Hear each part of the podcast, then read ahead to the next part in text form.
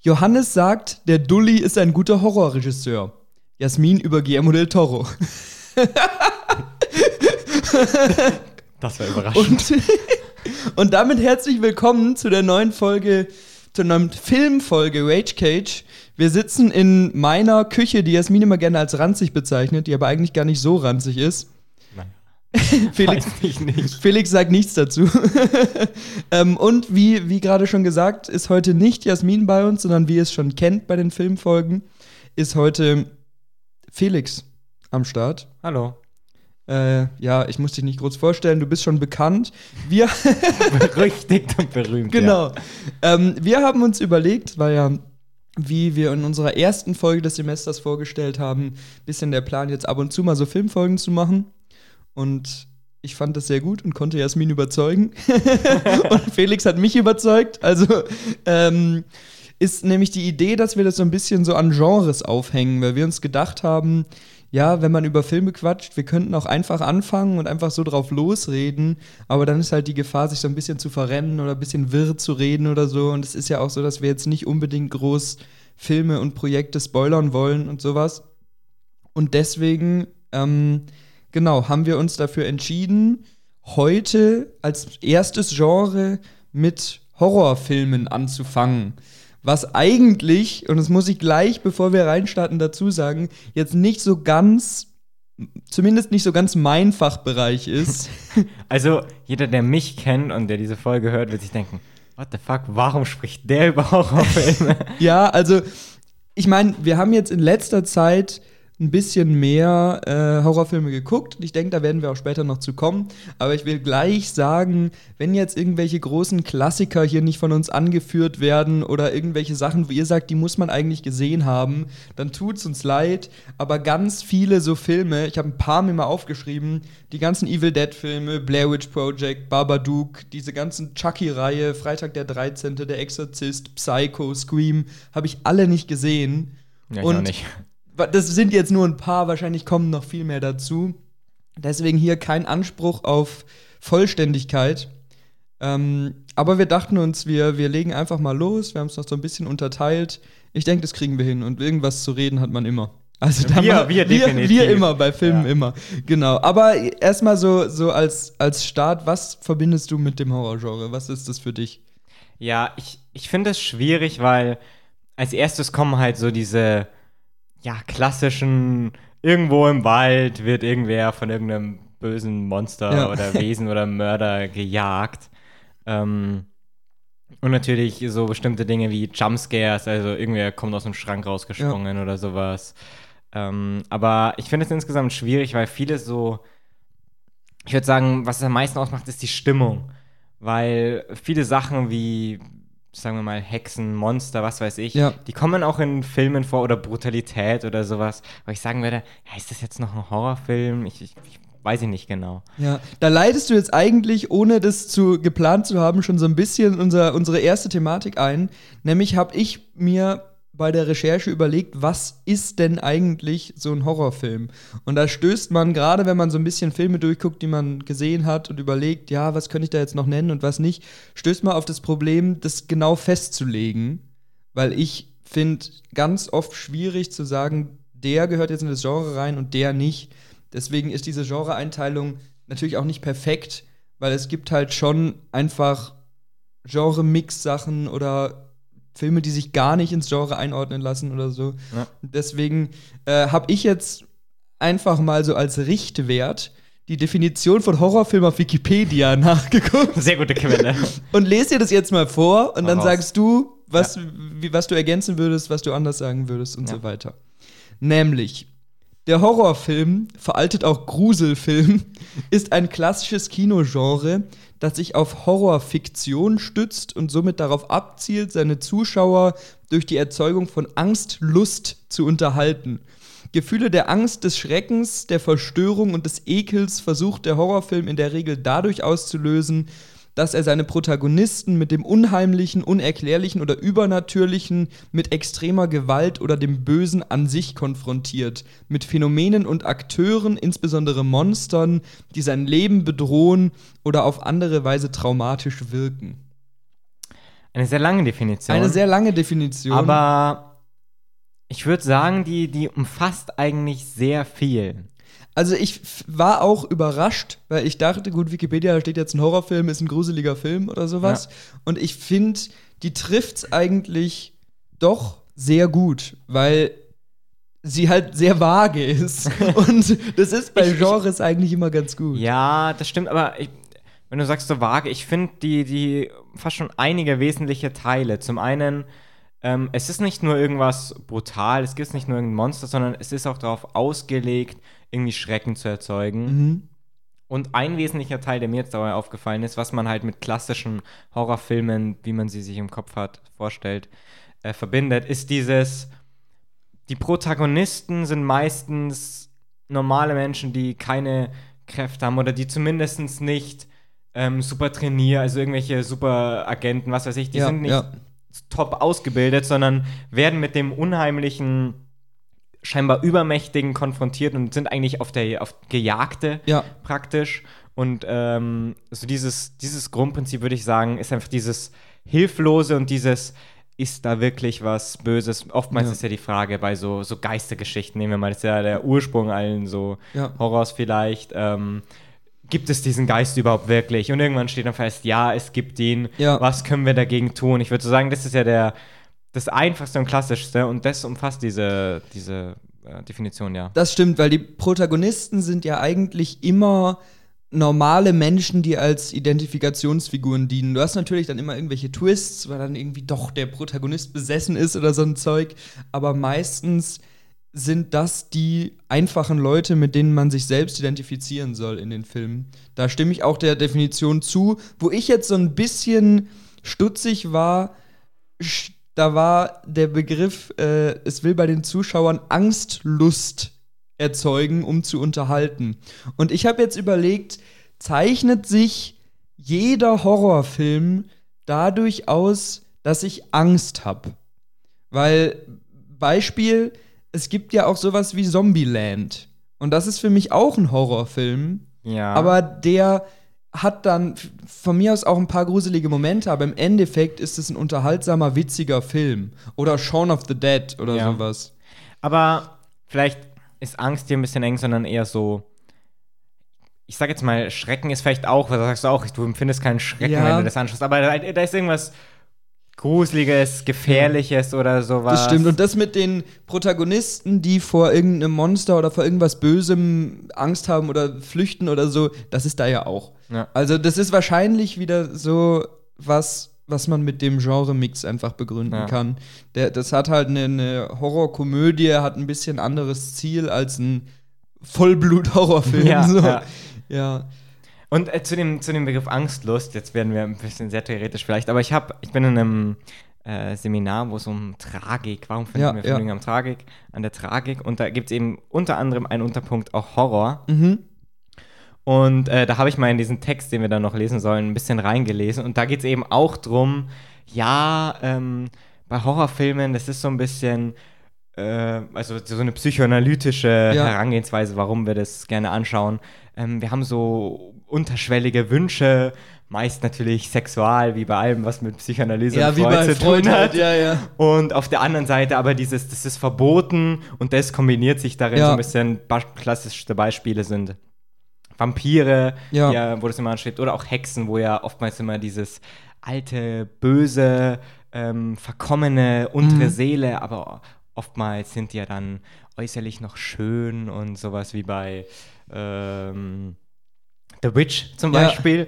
Oder auch bei, äh, selbst bei Game of Thrones, die rote Frau ist ja, ja. schön und irgendwann sieht man dann ihr, ihr Inneres so. Auf jeden Fall. Und ich, ich finde es überhaupt nicht so theoretisch. Im Gegenteil, ich finde es sehr interessant, weil, gut, man kann es wahrscheinlich bei allen Genres machen, aber ich finde, Horror bietet sich schon gut dafür an, so ein bisschen da tiefer reinzugehen, viel zu interpretieren, das wir ein bisschen so mit Philosophie in Verbindung zu bringen. Nicht, dass wir das jetzt zu sehr machen wollen, keine Sorge, aber äh, da, da gibt es ja auch so, so äh, irgendwie Theorien, dass man sagt, äh, früher war Angst und Furcht äh, halt ein Schutzmechanismus und Alltag in unserem Leben und dafür, dass wir jetzt eigentlich ja nur noch sehr selten in unserem Alltag mit was konfrontiert sind, äh, dass Angst bei uns hervorruft, weil es ist nicht mehr plötzlich ein Säbelzahntiger vor unserer Tür oder so, der uns zerbeißen will. Es ist nur David da. ja, genau, da kriegen alle Angst natürlich. Aber im Endeffekt hast du ja doch eher selten so Situationen, wo du wirklich Angst hast und dass die Leute dann vielleicht so diesen Kick suchen, Ja. weil sie den nicht in ihrem Alltag haben. Das ist ja oft so. Man, man, man sucht für seine Freizeit oder für die Sachen, wo du eine Wahl hast, das, was man im Alltag nicht kriegt. Und wir haben im Alltag nicht viel Angst. Also, Ja, das stimmt. Das ist, das ist eine Theorie, das wird ja oftmals auch bei äh, Krimis und Ja, sowas ja. und True Crime angeführt als, als ein Argument. Ähm, kann man jetzt. Ist vielleicht auf jeden Fall was dran. ist bestimmt stimmt. auch ein Teil. Also es ist jetzt nicht so, dass, es, dass sich alles darauf zurückzuführen Ja. lässt oder so. Es ist ja immer so ein Puzzle aus so vielen. Und vielen was halt Argumenten. oft bei, finde ich, Horrorfilmen, das unterscheidet. Ich meine, es gibt schon so Filme, wie es, wo, wo es um irgendwelche welche Mörder geht oder sowas, aber beim Horror ist ja speziell noch das surreale, fantastische, oftmals würde ich sagen, das da noch Oft, hinzukommt. ja. Oder Ja. würdest, würdest du das nicht sagen? Dass das Also, ich finde. oder zumindest die Frage, ist, Ist da das was? real? Also das, So. oder es teilt mindestens, Ja. dass diese Option da dasteht. Und oftmals sind die Das auch stimmt. offen. Und die Option ist eigentlich immer da. Ich habe jetzt gerade überlegt und so ein bisschen auf die Sachen geguckt, die ich mir aufgeschrieben habe. Aber eigentlich ist immer, zumindest steht irgendwie im Raum, dass da was Übernatürliches passiert oder dass da irgendwas nicht so ganz mit rechten Dingen Und selbst vorgeht. wenn es eine Person ist, ich habe jetzt so ähm, Screen und Halloween und so ein Zeug nicht gesehen, Ja. aber da sieht es ja aus wie ein Mensch nur mit Maske, kann man auch sagen, es ist trotzdem kein Mensch, wie du ihn siehst, sondern es hat irgendwas Mhm. Ja. Nicht Menschliches, weil es halt eine Maske trägt, selbst wenn es nur sowas ist. Ja, das ist, glaube ich, auch, da, da können wir eigentlich gleich einsteigen, weil ich glaube, so der erste, erste Punkt, ähm, wie man Horrorfilme nochmal unterteilen könnte, wo man sich einig sein kann, ich, da können wir gleich nochmal zu kommen, es gibt ganz viele mögliche Unterteilungen, aber der erste große Punkt wäre so Horrorklassiker. Einfach so aus unserer Sicht relativ alte Horrorfilme, die man direkt mit dem Genre assoziiert. Und du hast jetzt gerade schon Halloween genannt. Und das finde ich, finde ich interessant. Ich habe mir den nämlich jetzt vor, ja, drei oder vier Tagen oder vor einer Woche oder so zum ersten Mal angeguckt. Und ich habe auch nur den ersten gesehen. Also es ist ja auch eine von diesen enormen Horrorreihen, wo es irgendwie 13 Filme gibt Ja. oder so mittlerweile. Und ähm, da ist halt, was, was du auch gerade schon angesprochen hast, dieses typische, man hat Angst vor dem, was man nicht sieht oder nicht so richtig sieht. Weil ohne jetzt den Film irgendwie spoilern zu wollen, ähm, hast du da ja ein, äh, eine Art von Killer, der Leute umbringt.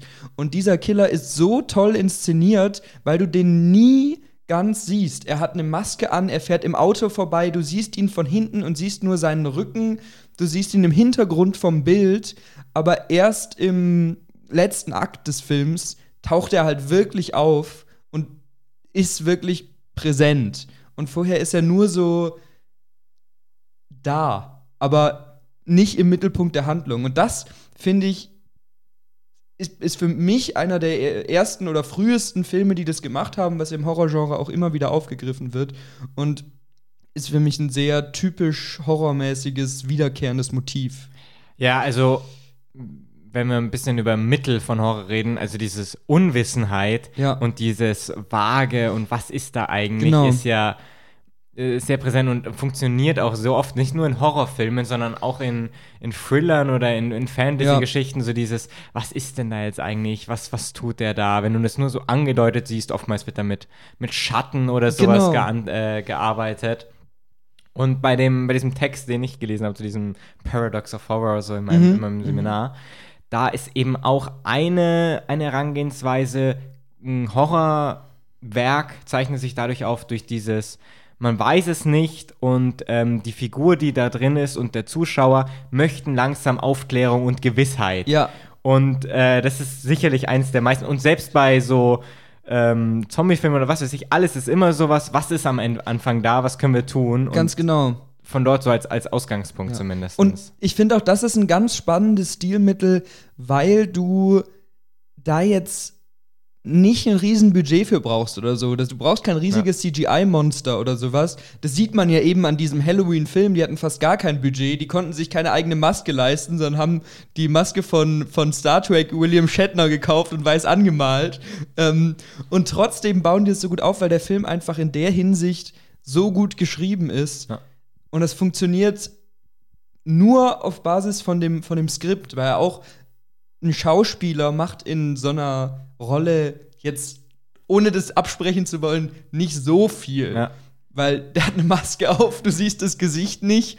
Er ist meistens im Hintergrund so. Aber allein durch das Writing und eben die Inszenierung ist es so eine Spannung, die da aufgebaut wird. Und das finde ich, viele Filme, die das später versucht haben, scheitern daran. Also scheitern nicht daran, aber schaffen es nicht, es so gut zu machen wie dieser Film, der fast kein Budget hat. Und da jetzt nochmal zu der Frage, was denn eigentlich Horrorfilme sind. Ich habe nämlich mal geschaut, so, ja, Top 10 Horrorfilme, verschiedene Mhm. Listen. Und auf einer Liste war Predator. Und ich würde Predator nicht eigentlich als Horrorfilm zählen, aber er macht ja auch genau das und Ja. zeigt diesen Predator, diesen Jäger, der diese ähm, Soldaten im Urwald beobachtet Das und dann stimmt. jagt, nicht oder lange nicht und deutet es immer nur so an. Und der benutzt eigentlich genau so ein Ja. Horrorstilmittel. Ich würde aber nicht sagen, dass das ein Horrorfilm ist. Ich habe mir auch äh, bei diesen Unterteilungen eine Sparte aufgeschrieben und habe sie Halbhorror genannt. Und da steht auch Predator drin, wo ich. Ich würde nicht sagen, dass es ein richtiger Horrorfilm ist. Es ist sowas, wo man dann gebildet sagen kann, ja, der hat Horrorelemente. und für mich ähnlich, wobei da noch mehr Horror drin steckt, ein Film, der auch mit dem genau gleichen Prinzip arbeitet, ist Alien. Der erste Alien. Ja, Weil die anderen, die späteren, können wir jetzt mal außen vor lassen, aber der erste hat auch so dieses, was ist da? Ist da wirklich was? Ist natürlich ein anderes Setting, weil du hast diese. Sci-Fi-Sache und Felix Lieblingsgenre, da kommt bestimmt auch noch irgendwann eine Folge dazu. Ähm, also es ist einfach eine andere, andere Basis, auf der du aufbaust, aber es ist trotzdem dieses, das Wesen wird so ein bisschen angeteasert, du siehst es lange nicht ganz und dann kommt es raus und tötet jemanden, ohne dass du es so richtig Ja. siehst. Also es ist, es geht sehr in die Richtung auch. also in, im Falle von Alien würde ich schon sagen, dass das ein Horrorfilm ist, auch wenn es kein ähm, stumpfer, klassischer äh, Monster. Also es ist eigentlich die Story schon so ein bisschen, aber es ist, es, ich würde schon es zum Horrorgenre dazuordnen. Natürlich ist halt, dadurch, dass es Sci-Fi ist und dann noch andere Sachen drinstecken, nicht so ganz klar. es ist halt aber- auch sehr breit gefächert. Ähm, der Ton, und da bin ich wieder bei, ähm, bei meinem Anfang, was, was ist Horror, würde ich sagen, ist so diese Stimmung, die da vermittelt wird, ist, Ja. es ist viel Dunkles, es ist, es ist so ein bisschen immer so eine unheilvolle Stimmung, man Ja. weiß, das geht nicht gut aus, da kommt irgendwas, da Ja. ist irgendwas und ähm, ich würde sagen, das ist, spielt, einen großen, spielt eine große Rolle, also, ja. Ja, ja, glaube ich auch, auf jeden Fall. Ich habe noch, weil wir jetzt, das ist, jetzt nicht so ganz nach dem System, was ich mir überlegt hatte, aber das schaffen, das schaffen wir eh nicht. Nee, deswegen springen wir vielleicht so ein bisschen von, von Thema zu Thema, aber ich denke, die Gedankensprünge kann man auch als Zuhörer ganz gut verstehen. Wir waren ja nämlich gerade bei diesen äh, Halbhorror-Sachen. Und ein Film, der mir eingefallen ist, so mit als erstes, wäre Blade. Würdest du sagen, Blade ist ein Horrorfilm? Weil auch hier hat man ja wieder so, der ist extrem brutal, der ist ab 18, der ist auch wirklich gruselig an manchen Stellen, aber es ist halt schon auch klassisch Superheldengeschichte. Ja, also bei so Genre-Mix-Dingern ist natürlich immer schwierig. Ja. Blade, ganz kurz, es geht um einen Vampir, Jäger, der Vampire jagt. ja, genau. Und mit sehr viel Blut. Und er ist so ein, halb, äh, so ein halber Vampir. mit sehr viel Blut bringt er die immer um und überall spritzt Genau. Blut und Leichen fliegen rum und so. Und ähm, ist eigentlich ziemlich unterhaltsam, zumindest die ersten beiden vor allem. Mhm. Ähm, also ich würde nicht sagen, dass das ein Horrorfilm ist, weil ich finde, es Mhm. ist so ein Actionfilm. Es, es hat zwar Vampire, wo du sagst Vampir, Horror. Ja. Ähm, wobei es gibt ja auch sowas wie, ich glaube, Twilight ist ja auch Vampire. Da ja, das ist auch kein. Twilight Also, ist jetzt auch nicht unbedingt Vampir Horror, ist nicht unbedingt gleich Horror und ich würde auch sagen, hier, das ist ein Blade, ist ein Actionfilm. Wobei der zweite Film zum Beispiel, der ist viel gruselig, also der ist nochmal gruseliger, Ja. der spielt dann in der Kanalisation, da sehen, da gibt es ja noch so eine Mutation oder sowas, die dann Und die auch wirklich gruselig aussehen. eklig aussieht und ich glaube, der ist ja auch von Guillermo del Toro, da wären wir Ja, bei dem wir- Anfangszitat. Wenn wir bei dem Dulli. schon ein bisschen schockierend ist wieder, also ähm, Und da würde ich sagen, vielleicht der zweite eher. Aber Ja. ähm, wenn man so ein bisschen Brutalität und ähm, grusel- gruseliges so Looks aushält, dann Ja. würde ich auch sagen, ist das für jemanden, der keine Horrorfilme Ist mag. wieder, wieder mit Elementen. Ja. ja, genau. Aber ich würde sagen, jetzt haben wir ja schon ein paar so Sachen angesprochen, aber dann lass uns doch jetzt für, für den weiteren Podcast die, die Sachen, die sich nicht hundertprozentig dazu ordnen lassen, eher mal ausklammern. Ja. Also ich denke, wir kommen bestimmt noch mal irgendwie auf sowas zurück, aber äh, gerade so Genre-Mix-Sachen, die eher nur äh, leicht mit sich mit Horror überschneiden, also eben Humorsachen, Superheldensachen, äh, Sci-Fi-Sachen oder so, Ja. äh, können wir ja mal ein bisschen, bisschen wegschieben. Okay.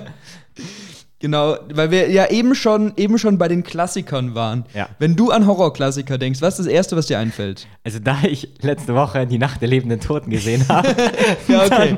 dann, äh, die Nacht der lebenden Toten. Also der wird wahrscheinlich vielen Leuten nicht sagen oder wenn dann nur der Titel vielleicht mal. Also es ist halt ein, ein Schwarz-Weiß-Film, deswegen, wenn nicht so viele gesehen haben. Von- Der ist irgendwann aus den 60ern? Äh, ja, 1960. Ja, 20, ich habe den sowas. nämlich auch im Kino gesehen letzte Woche. Und ähm, es ist halt eine Zombie-Geschichte. Also ähm, eines Nachts kommen halt einfach, wachen die, die leben, die Toten, die Ja. Toten wachen wieder auf Genau. und jagen ähm, eine Die Frau. Lebenden. Genau. Ja. Das ist eigentlich die, die, die Story. Und wenn man den jetzt aus heutiger Perspektive anguckt, dann enthält der eigentlich sehr viel, was man direkt mit Horror-Zombie-Apokalypse assoziiert. Also Nacht, ganz viele Zombies laufen über ein Feld, die Zombies sind langsam, die Leute rennen davor weg, die Zombies haben Angst vor Feuer und vor Kopfschüssen und ähm, man verbarrikadiert sich irgendwo. Ja. Aber ich fand den halt so interessant und zu Recht ein Klassiker, weil der halt einer der ersten Filme ist, der das macht. Also es gibt bestimmt davor auch noch was, weil so Filmprofis, dass wir es jetzt genau Ja. wissen, sind wir nicht. Ähm, aber es ist halt doch erwähnenswert, weil ganz, ganz viele spätere Horror, äh, Zombie-Filme, die es gibt, irgendwie, ja, was gibt's denn alles für Zombie-Filme? World War Z, wie auch immer. ich Ähm, bin Train nicht. to Busan. Train to Busan, ähm, genau. Auch Train to. Busan ist fantastisch, ja. Aber trotzdem sind es alles Filme, die sich eben an diesen Klassikern oder auch an diesem Klassiker gerade stark orientieren. Ja, und ich finde, das ist aber so ein Beispiel. Ich finde Zombie-Filme generell, die haben schon manchmal gruselige Momente, wenn dann so ein Zombie durch die Wand bricht oder wenn ein Zombie wen frisst, ist das eklig. Ja. Aber bei dem Film und auch bei vielen Horrorfilmen ist es nicht so, dass ich die ganze Zeit ähm, äh, im Sitz sitze und dann da so gespannt auf meinen Nägeln rumkaue und warte, Ja. was da als nächstes passiert. Also ich finde, das ist so ein Horrorfilm, liegt auch vielleicht ein bisschen an seinem Alter, der, der wahnsinnig interessant ist, vor allem einfach diese, wie die Menschen darin agieren. Ja. Ähm, aber der, der jetzt nicht so dieses krasselige, krasse Gruseln irgendwie bei mir auslöst. Das Wo wir stimmt. hier so bei, bei so Horrorfilmen ähm, mit Zombies sind. Das stimmt. Auch Ich allgemein Zombie-Film. Sorry. ja, sag ich, sorry, ich lass dich weiterreden, tut mir Ich, leid. ich wollte nur, wollte nur sagen, ich habe gestern nämlich einen Film gesehen, 28 Days Later. Also, Uh, der steht auf meiner Liste noch. Ja, also der, ähm, sehr interessant, der ist von 2002 mit Killian Murphy, den kennt man aus Mhm. Peaky Blinders und ähm, bei der Dark Knight Trilogie hat er Scarecrow gespielt. Und bald spielt er bei Oppenheimer mit. Bald spielt er nächstes Jahr spielt er bei Oppenheimer mit und ähm, jetzt muss ich nur den Namen nochmal nachschauen. Äh, eine Sekunde. Naomi äh, Harris. Sagt mir jetzt auch was? Woher kennt man die? Die spielt in Fluch der Karibik Calypso, Moneypenny Ah. in James Bond. Ähm, die hat bei Venom 2 mitgespielt. Also, ja, die dann. kennt, das, das ist der Maßstab. Venom 2. also die kennt man auch einfach Mhm. vom Gesicht her, ähm, Ja. wenn ihr sie seht. Und ähm, das ist halt auch so ein Film. Wenn ihr sie seht in der Stadt, wenn ihr euch mal über den Weg läuft, dann erkennt ihr die. Nee, sorry. Ähm, das ist auch so ein Film, wo es halt, es bricht ein Virus aus und ähm, 28 Tage ist die Welt praktisch ohne Menschen und äh, Nur Killian Murphy. Killian. Murphy und halt noch so ein und dann später noch ein paar andere Ja. laufen da durch diese Endzeitstadt auf der Suche nach dem geheiligten Land, wo es Rettung Ja. und alles gibt. Und da gibt es eben auch Zombies oder halt diese, dieser Virus macht die Leute halt so ein bisschen aggressiv und sowas. Und ähm, ich würde das aber auch nicht als Horrorfilm. Es ist halt ein Zombie-Film und er ist teilweise brutal. Ja, wobei Zombie-Filme sind schon Horrorfilme, finde ich. Selbst wenn die nicht richtig gruselig sind, Okay. die sind ja dadurch ausgezeichnet, dass da Blut spritzt. Blut spritzt so ein bisschen. Vielleicht ist es eher so Splatter-Richtung, aber das würde ich auch in. in Ja, da ist aber halt wieder die. Stimmung nicht so. Es ist teilweise sehr ruhig, aber es ist halt dann so ein paar Ja. Gewaltspitzen, aber ja. Ja.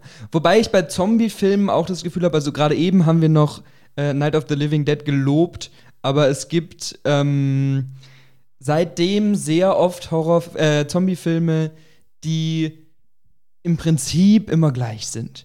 Also ich finde, da ist ganz oft das Ding, guter Horrorfilm ist einer, der dieser Standardprämisse was Neues hinzufügt. Weil oft ist es halt wirklich so, wir suchen das gelobte Land, wo Freiheit ist und wo Menschen normal leben können und müssen durch die Zombies durch und meistens bleibt am Ende nur einer übrig und irgendein gutes Familienmitglied wird zum Zombie und sie müssen es töten oder es zurücklassen oder so und das, oder jemand opfert sich und das ist halt immer sehr klassisch. Ich finde, es kann aber trotzdem wirken. Genau. Also so, nehmen wir als Beispiel Train to Busan, den haben wir auch beide gesehen. Ja.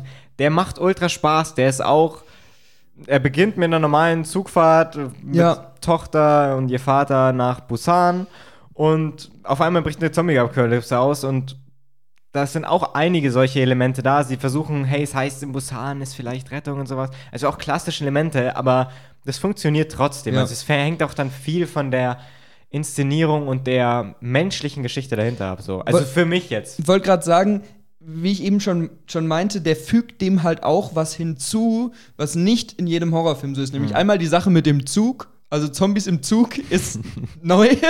Und aber vor allem, wie du sagst, was viel mehr ausmacht, die wirklich schöne, emotionale und sehr echt wirkende Charaktergeschichte, die dahinter ist. Und die ganzen Figuren sind zumindest zu größten Teilen keine Klischees, sondern sind schöne, ausgearbeitete Figuren und, und ja, machen Spaß. Hast du noch was dazu? Sonst hätte ich nämlich noch ein Beispiel für so einen Dann anderen. Zombie-Film.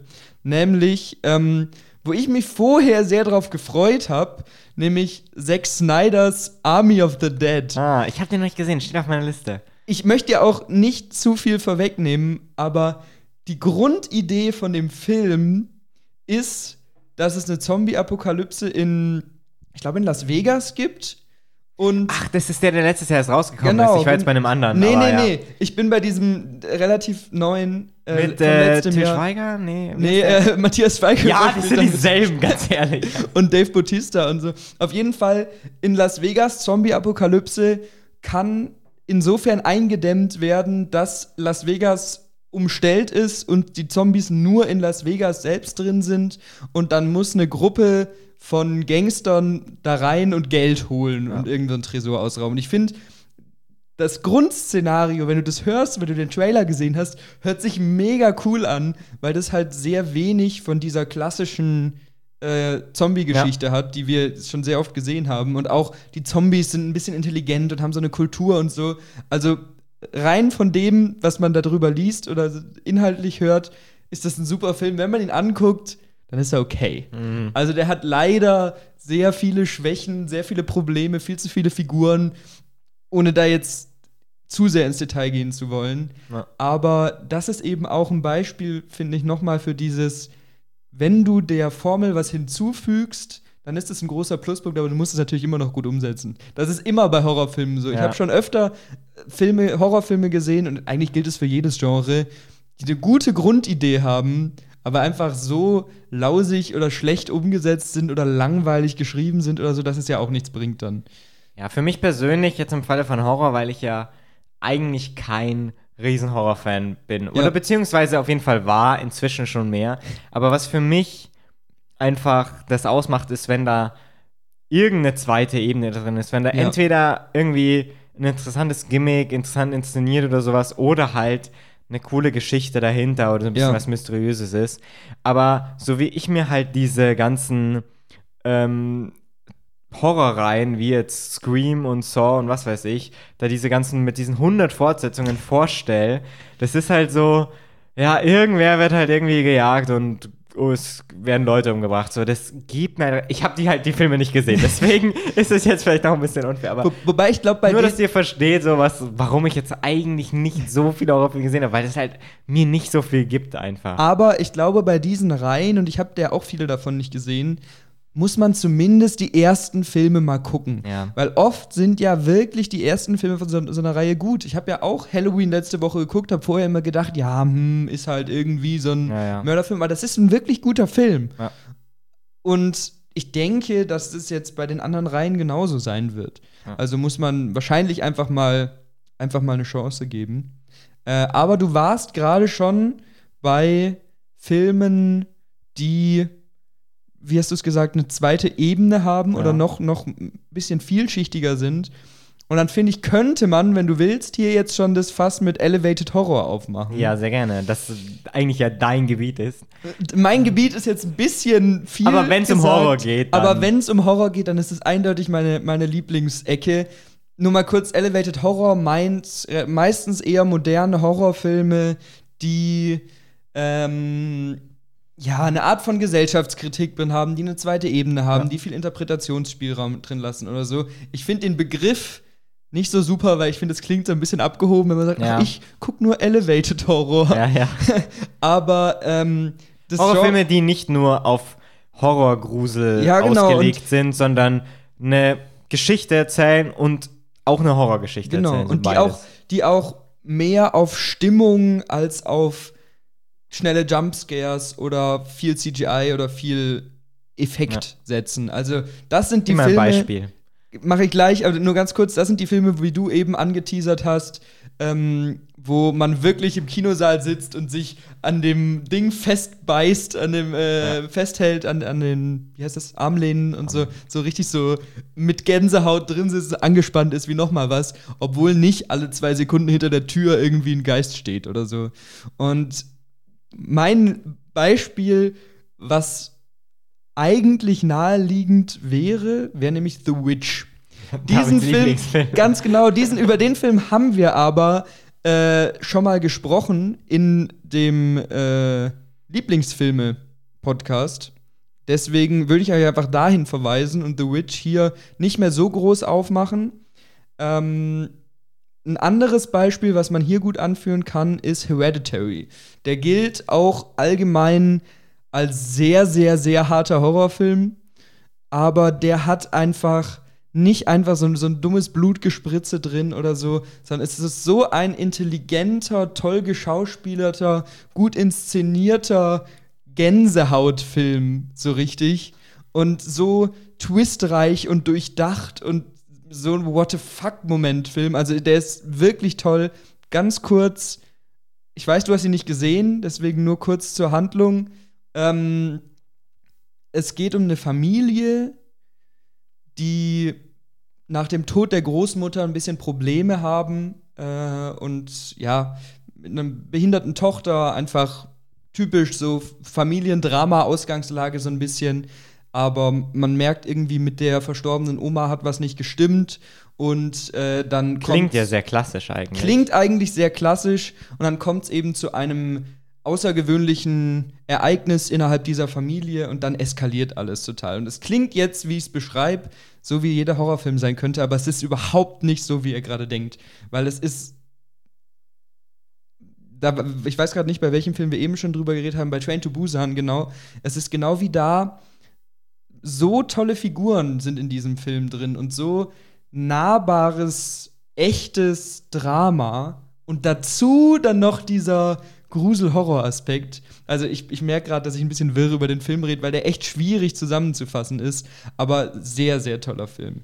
Ja, vielleicht ist bei so diesen Elevated Horrorfilmen Ja, ähm, auch so ein bisschen, dass, dass dann nicht die, die Brutalität oder der Schrecken so ein bisschen das, das, äh, die Angst verursacht, sondern ein bisschen auch das, ich sag mal, psychische, was dahinter Mhm. steckt, so diese Vorstellung auch. Ja. Also würdest du da zum Beispiel The Innocent in diese Richtung stecken? ähm, Also schwierig. The Innocence ist ein skandinavischer Film. Es geht eben äh, um eine Familie, zieht neu in eine Stadt und deren Kinder Mhm. sind halt auch so ein bisschen ähm, irgendwie behindert oder sowas. Ja. Und äh, Also wir wollen hier übrigens niemanden offenden, das weiß, wenn man Nein. sagt, die sind behindert oder sowas. die haben Das- halt die haben halt eine Krankheiten oder Beeinträchtigung. Einschränkungen Ja, oder ja. sowas. Und einige Kinder in dieser Nachbarschaft haben halt scheinbar irgendwelche Kräfte. Und es klingt Ja. nach einem Superheldenfilm, aber was halt diese Kinder dann tun und ähm, sich gegenseitig antun oder auch Ja. so, ist halt dann so heftig irgendwie, so diese Ja. Vorstellung. Und ich finde, da ist eher so ein bisschen dieses. Also Ja. ich würde ich habe es auf meinem Zettel auch hier mit reingeschrieben. Ich finde, es Ja. ist jetzt nicht so das Peak-Beispiel dafür, weil es doch noch ein bisschen sehr stimmungsvoll, aber ein bisschen weniger Horror ist, finde ich, als jetzt eben Hereditary oder The Witch oder sowas. Ähm, weil du jetzt gesagt hast, dieses, dieser Grusel und diese Gewalt steht nicht so im Vordergrund und da hast du natürlich Also, recht. ich sag nicht, dass die nicht vorkommen, wollte gerade sagen, trotzdem finde ich, kommen die ja meist in den Filmen vor und zeichnen sich dadurch aus, dass die so pointiert eingesetzt sind. Also, dass du nicht wie in vielen Zombie-Filmen alle zwei Minuten wird dem Zombie Kopf abgehackt und überall ist Blut und Gedärme und so ein Zeug, sondern du hast dann wenige Szenen, die aber wirklich in Erinnerung bleiben. Also ich habe jetzt eben bei Hereditary, aber auch bei The Innocents zwei, drei Szenen Ja. im Kopf, wo ich wirklich jetzt im Nachhinein eine Gänsehaut krieg und das gehört auch zu diesem Genre dazu. Deswegen finde ich, The Innocence kann man da gut mit rein rechnen und ist für mich auch ein bisschen ein Geheimtipp. Also die meisten Sachen, die wir bis jetzt gesagt haben, sind ja zumindest bei Horrorfans doch eher bekannt, würde ich jetzt mal behaupten. Ja. Und The Keine Ahnung, Innocence ich bin keiner. und The Innocence ist, st- finde ich, sticht da ein bisschen raus, weil Ja. der so ein kleiner Film eigentlich ist, aber sehr empfehlenswert. Also wenn ihr da irgendwie Zugang zu den habt, guckt euch den an. Das ist wirklich ein toller Aber Film. ich glaube, der ist erst dieses Jahr rausgekommen. Der wird noch nirgendwo sein. Aber schreibt ihn euch auf Vielleicht kann man den auf Amazon kaufen oder so, ich weiß es nicht. Ja, Ja. vielleicht. Vielleicht. Aber äh, ist auf jeden Fall eine Empfehlung da. Nee, und hier ist auch, ähm, ich habe nochmal von vorne, neu anfangen. Ich habe gerade so viele Gedanken im Kopf, da muss ich ein bisschen sortieren. Ich habe, bevor wir diese Folge gemacht haben, auf dem Rage Cage Instagram, ähm, Ja. hier kurz die Verlinkung, RageCage-RGB, gerne folgen. Immer Werbung machen, wo es geht. Ähm, Habe ich gefragt, was die Lieblingshorrorfilme von den, von den Leuten sind. Eigentlich hatte ich vor, ähm, das am Anfang oder am Ende so ein bisschen mit einzubringen, aber es ist halt wirklich sehr, sehr, sehr dominant Elevated Horror gewesen und auch sehr dominant die drei, vier Filme, die immer genannt werden, wenn es um Elevated Horror geht, nämlich Midsommar, The Witch und Hereditary. Ja. Und äh, da finde ich, ja, wollte ich irgendwie nur noch mal erwähnt haben, weil ich glaube, Lob an die Zuschauer, äh, Zuhörer. was, Lob, natürlich Lob an die Zuhörer, aber einfach, ja, das sind intelligente Filme.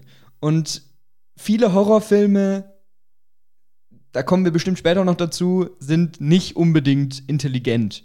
Und ich mag deswegen dieses, diese Elevated Horror-Ecke sehr gerne, weil du da halt diese Interpretationsfreiheit hast. intelligent. Ganz genau. Ich möchte mich hier eigentlich nur als intelligent inszenieren. Deswegen. Nee, aber ich, ich, da haben wir auch in unserem letzten Podcast schon mal Ja. drüber gesprochen. Ich lieb's, aus einem Film rauszugehen und ewig über den reden Ja. und interpretieren und nachdenken zu können. Und das sind solche Filme Ich halt finde, oft. wenn man halt nur rausgeht und sagt, ja, okay, jetzt ist halt der so gestorben Ja. oder auch nicht so, dann, aber wenn man so ein bisschen Fragen, da wären wir wieder bei diesem Anfangseinstieg, äh, dieses Unwissenheit. ja, Wenn man damit noch immer am Ende mit so einem irgendwie ungewissen Gefühl, was man jetzt davon halten soll, rausgeht, ich Ja. finde, dann hat mich ein, ein Horrorfilm überzeugt, dann. Bin, ich, bin ich zufrieden. das stimmt. Ja, ich würde nur eben gerne, um nicht die Leute, die den Film genannt haben, außen vor zu lassen, kurz was zu Midsommar sagen. Also es soll jetzt nicht zu sehr, wir sagen, sagen lauter Filmnamen und sagen kurz was zu den Filmen Ja. werden, sondern wir reden ja auch außen rum. Aber ich dachte, weil der halt am meisten genannt worden ist, führe ich den hier mal auf. Ähm, es ist ein Film von Ari Aster, der gleiche Regisseur, der eben auch Hereditary gemacht hat. Ich finde Hereditary vielleicht noch einen Tick besser, aber ich weiß es nicht genau. Ähm, da geht es um Jugendliche oder Studenten oder so, die zusammen äh, in ein nordisches Land, ich glaube Schweden oder so, fahren, um da an einer Mitsommerfeier teilzunehmen von so einer Art Kommune oder Kultgruppe oder so. Und natürlich geht da dann ein bisschen was schief und es ist sehr nicht so, wie man ursprünglich denkt. Aber der Film ist, ist für mich auch besonders, weil der sehr hell ist. Und Horrorfilme, wie wir auch am Anfang, wie du schon gesagt hast, spielen ja eigentlich sehr viel mit Schatten, mit Dunkelheit, in der Nacht draußen. Es ist ein Killer nachts im Haus oder sowas. Und der Film hat fast keine Sequenz, die im Dunkeln spielt. Also du siehst alles, du erkennst alles und trotzdem schafft er so eine schöne Stimmung. Und das ist eben wieder das, der spielt mit dem Genre, aber macht auch mal was anders. Ja. Also auch hier große Empfehlung geht raus und großes Lob an unsere Zuhörerschaft, dass sie den Film so gut fanden. Da kann ich nur zustimmen. Also war auch einer, wo ich äh, bei mir im Sessel saß und fast so immer so gewippt bin. So, das muss aufhören, aber ich will weiter gucken. nee. Hast du diesem Elevated Horror, hast du da noch was äh, hinzuzufügen? Nee. Aber ich würde sagen, das ist auch der Teil von Horror, der mich auch. Mit am meisten anspricht oder sowas, weil es eben nicht nur Horror ist. Oder halt diese Horrorfilme, die so einen gewissen Genre-Mix aufweisen. Ja. Aber das ist halt meine persönliche Präferenz. ja. Oder für mich spielen da natürlich aber auch so eben diese Klassiker noch ganz groß mit rein. Ja. Also da, äh, ja, ist so, diese beiden Gruppen teilen sich das eigentlich. Aber dann kommen wir doch jetzt mal zu Horrorfilmen, die wir eigentlich nicht gut finden. Nämlich so, ich will nicht sagen Mainstream-Horror, weil offensichtlich sind ja jetzt diese Elevated Horrorfilme auch schon angekommen bei den Leuten und ich weiß, viele kennen Hereditary, Midsommar, Get Out und so ein Zeug. Ähm, aber die Sachen, die dann doch klassisch im Kino laufen, sind halt meistens äh, so Conjuring-mäßige Filme. Und bevor wir jetzt zu sehr da, be- bevor wir da reinsteigen, möchte ich erstmal sagen, ich will es nicht schlecht reden, weil ich mag zum Beispiel Conjuring, den ersten, eigentlich auch ganz gerne, weil der ist schön inszeniert. Wurde mir auch von einem Kumpel empfohlen. Ja, weiß ich, ja. also den, den kann man gut gucken, aber das sind halt eher die Filme, die nicht so besonders rausstechen, sondern nach einem relativen Formular. Der dieses klassische. Schema oder Elemente noch Ja. mehr als andere Horrorfilme haben. Ganz Meistens spielt es irgendwas mit Besessen und Dämon oder Geist oder sowas, Ja, ähm, genau. der dann irgendwie eine Familie oder eine Person eben jagt. Ja. Und die halt auch diesen Anschein haben. ja, und die halt dann meistens auch Nur das sind. nur das sind und eine gewisse Vorhersehbarkeit haben. Weil es gibt auch Filme eben wie The Conjuring, wo auch viele Jumpscares drin sind. Ja. Haben, haben wir, ja, Jumpscare weiß eigentlich jeder, was es ist, aber also plötzliche Momente, die dich erschrecken, weil sie aus dem Nichts kommen. Ja. Und Sehr gut erklärt. ja, Mittel. Aber ich glaube, man versteht's. Und bei äh, Conjuring sind die zum Beispiel wirklich gut, weil du rechnest teilweise zumindest echt nicht damit und wirst dann überrascht. Ja. Es gibt aber leider auch sehr viele Filme, wo du im Prinzip sagen kannst, und schnips, jetzt kommt ein Jumpscare. Und in dem Moment springt hinter der Tür was vor oder ein Fenster geht runter oder plötzlich steht hinter der Hauptfigur jemand und guckt böse oder so. Und das nimmt halt für mich dem Horror ein bisschen was, weil ich erschrecke mich dann trotzdem, Ja. weil ich, ich, Ich wollt- grusel mich halt sehr einfach, deswegen. Ja. Ich wollte gerade sagen, diese Filme haben ja trotzdem ihren Effekt und können Ja. vielleicht für so einen netten äh, Freundeabend irgendwie lassen Horror anschauen und gemeinsam sich erschrecken Ja. lassen oder sowas. Können die ja trotzdem einen Unterhaltungswert haben, so wie halt stumpfe Actionfilme auch ihren Unterhaltungswert Klar. haben, aber natürlich nicht die Tiefe haben oder sowas. Ja. Und mir persönlich, ich, keine Ahnung, ich hasse das einfach dann so, in diese Luft zu gehen und kriegt immer so einen halben Herzinfarkt, ich halte es einfach nicht aus. Also so. dafür finde ich das wirklich cool. Ich habe schon ein paar Mal äh, an Halloween oder so mich mit ein paar Freunden zusammengesetzt und dann eben Conjuring 1 und 2, Annabelle 1 und 2 Ja, ja. und sowas geguckt. Und dafür ist es nice, weil dann trinkt man, also betrinkt man sich ein bisschen und äh, erschreckt sich gegenseitig und so. Und das ist ja so ein, so ein Gruppen-Experience irgendwie. Und ich würde jetzt, außer mit Filmfans, jetzt nicht unbedingt vorschlagen, gucken wir zusammen Hereditary, weil sonst sind alle verstört danach. Und es ist jetzt nicht so ein, so, so ein cooles Erlebnis, würde ich jetzt mal sagen. ja.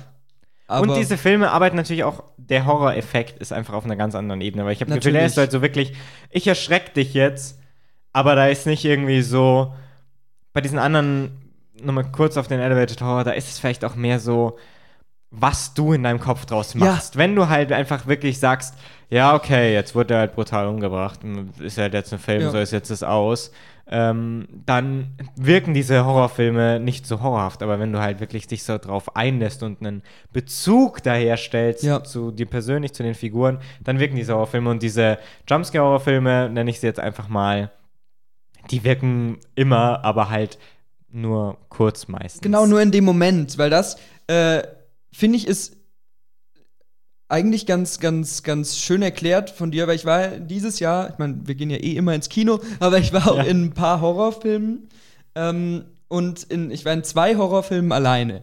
Der erste Horrorfilm war Men.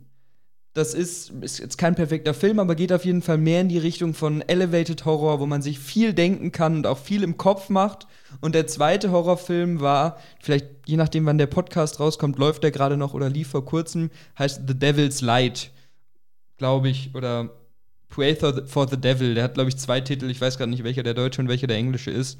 Und ähm, ich habe eben beide alleine im Kino gesehen und bin bei beiden danach nach Hause gefahren. Und bei Men habe ich mir eine 20 Minuten Fahrradstrecke, als ich über mein dunkles Feld gefahren bin oder so, habe ich wirklich Schiss gehabt, auch wenn ich nicht anfällig für sowas bin und habe dann noch relativ lange den im Kopf gehabt ja. und darüber nachgedacht und mich halt wirklich im Nachhinein noch gegruselt. Und bei Devil's Light, der halt wirklich in diese Conjuring-Richtung geht, ähm, ja, der war halt ein paar Mal, hat er mich erschreckt im Film.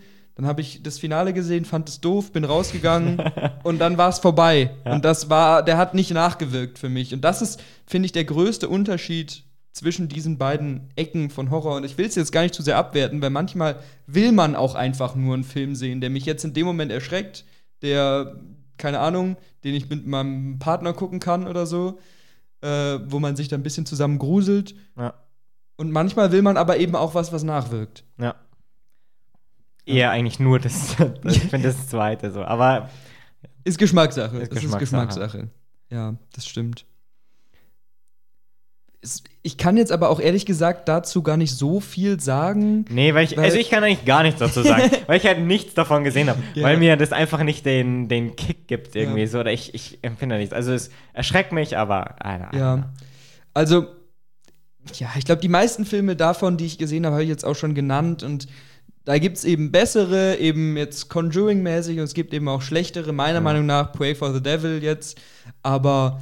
Ich habe eine Frage zu zwei Filmen aus den letzten Jahren, die schon eigentlich halt irgendwie gut äh, gelten, glaube mhm. ich. Die, ähm, aber finde ich, in keines dieser beiden, ich sage jetzt mal Genre, die wir jetzt hier so ein bisschen ja. eingeführt haben, äh, passen. Und zwar einmal Don't Breathe. Da kam ja auch der zweite, der ist ja auch, wenn man an die letzten, die Horrorfilme der letzten Jahre denkt, so der eine. Ja. Und dann gibt es noch so einer, ich weiß leider gerade nicht mehr den Titel, aber der, wo man ganz still sein muss. A Quiet Place. A Quiet Place. Mhm. Du hast die gesehen beide, ich oder? Ich habe beide gesehen und ich habe witzigerweise heute vor meiner Tabelle, die ich mir gemacht habe, gesessen, habe mir gedacht, ja fuck, wo schreibe ich jetzt Don't Breathe und A Quiet Place rein? Und ähm, ja, ich, eigentlich müssen wir doch noch mal kurz eine Zusammenfassung vom Inhalt geben. Ähm, obwohl also Quiet Place, es gibt Richtung irgendwelche geht. Monster, die auf Geräusche empfindlich sind. Genau, und man darf halt nicht sprechen und wir verfolgen eine Familie, die äh, das kann, weil eine Tochter taubstumm ist und deswegen können ja. sie Zeichensprache. Und im Brief weiß ich nicht. Aber erstmal zu Quiet Place, den würde ich in diese Halb-Horror-Ecke stecken. Okay auch empfehlenswert aber? Sehr empfehlenswert aber das ist jetzt wieder diese Kategorisierung ist natürlich total subjektiv die ja, wir hier die ganze Zeit machen aber wir brauchen halt ein gewisses System für unseren Podcast. Sehr empfehlenswert aber hat für mich ähm, mehr einfach so intelligenter Hollywood Blockbuster gute ja, Schauspieler okay. coole Ideen aber es ist jetzt kein klassischer Horrorfilm was nicht heißt, dass der nicht gruselig ist. Ich habe den mit meinen Eltern damals angeguckt und die fanden, also vor allem meine Mutter fand den extrem gruselig und der hat auch wirklich mehr als nur Horrorelemente. Also es ist so ein Genre-Mix wieder. Ja. Aber wenn du jetzt fragst, ob man den in die Jumpscare-Richtung oder in die Elevated-Horror-Richtung setzt, ich finde, man kann es keinem zuordnen. Vielleicht, wenn du diese Zweiteilung haben willst, musst du es in die Mitte setzen irgendwo. Aber es ist auf jeden Fall jetzt ein bisschen mainstreamiger als ähm, Hereditary. Ja.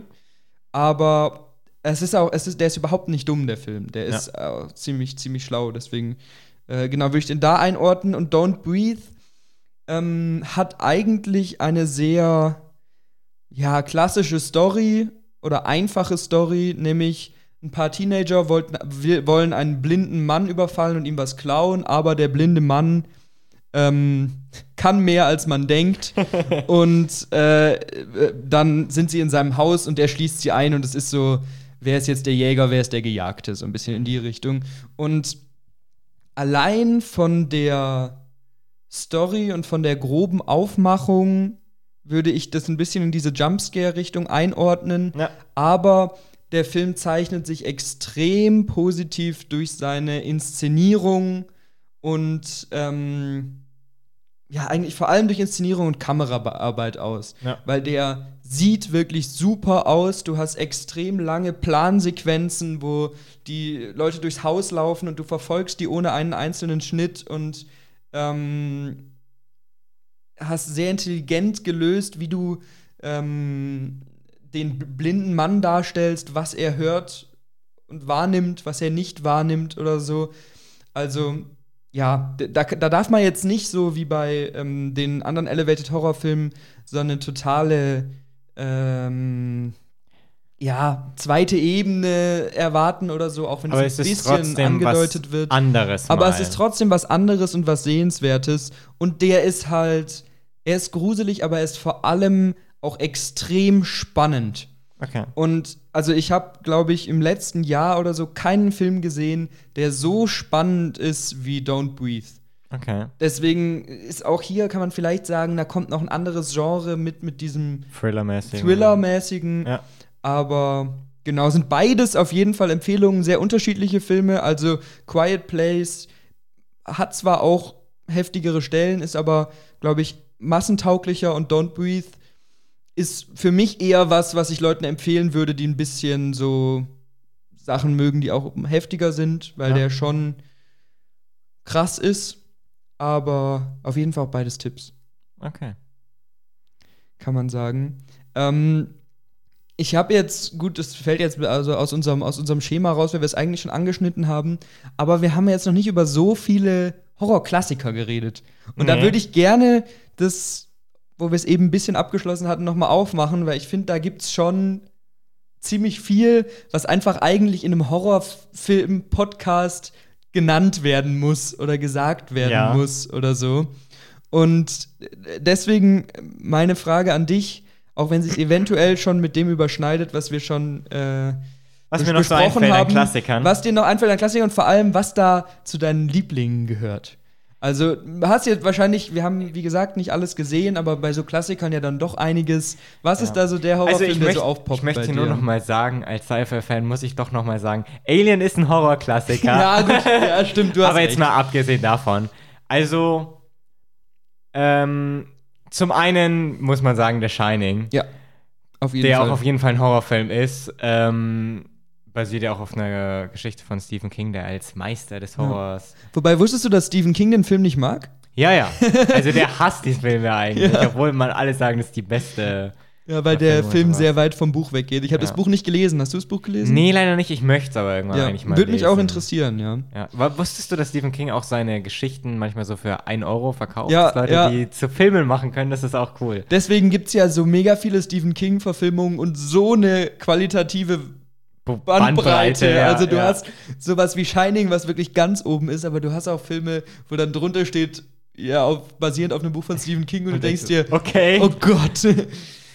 Ja, also ich finde, ähm, The Shining ist von, von Stanley Kubrick sowieso einem, wenn man sich für, für Regisseure oder sowas interessiert, ja. einen, muss, sollte man mal gehört haben, weil ja. er sehr, sehr viele, also, also wir, wir sind in diesem Jahr läuft lauf immer so einmal im Monat ein Film von ihm in Regensburg. Ja. Und wir gehen da mal rein und eigentlich jeder Film ist sehenswert. Ja, auf jeden Fall. Und, und der äh, ist auch jetzt nicht wie zum Beispiel Ari Aster, den wir eben genannt haben, allgemein Horrorregisseur. Weil nee, Stanley nicht. Kubrick hat auch eben Antikriegsfilme gemacht, Sci-Fi, Comedy, Dystopie, alles eigentlich. Ja. Also, genau, ich wollte dich nicht unterbrechen. Tut nee, ähm, kein Problem. Sollen wir kurz erklären, um was der Shining geht? Wenn du es schaffst.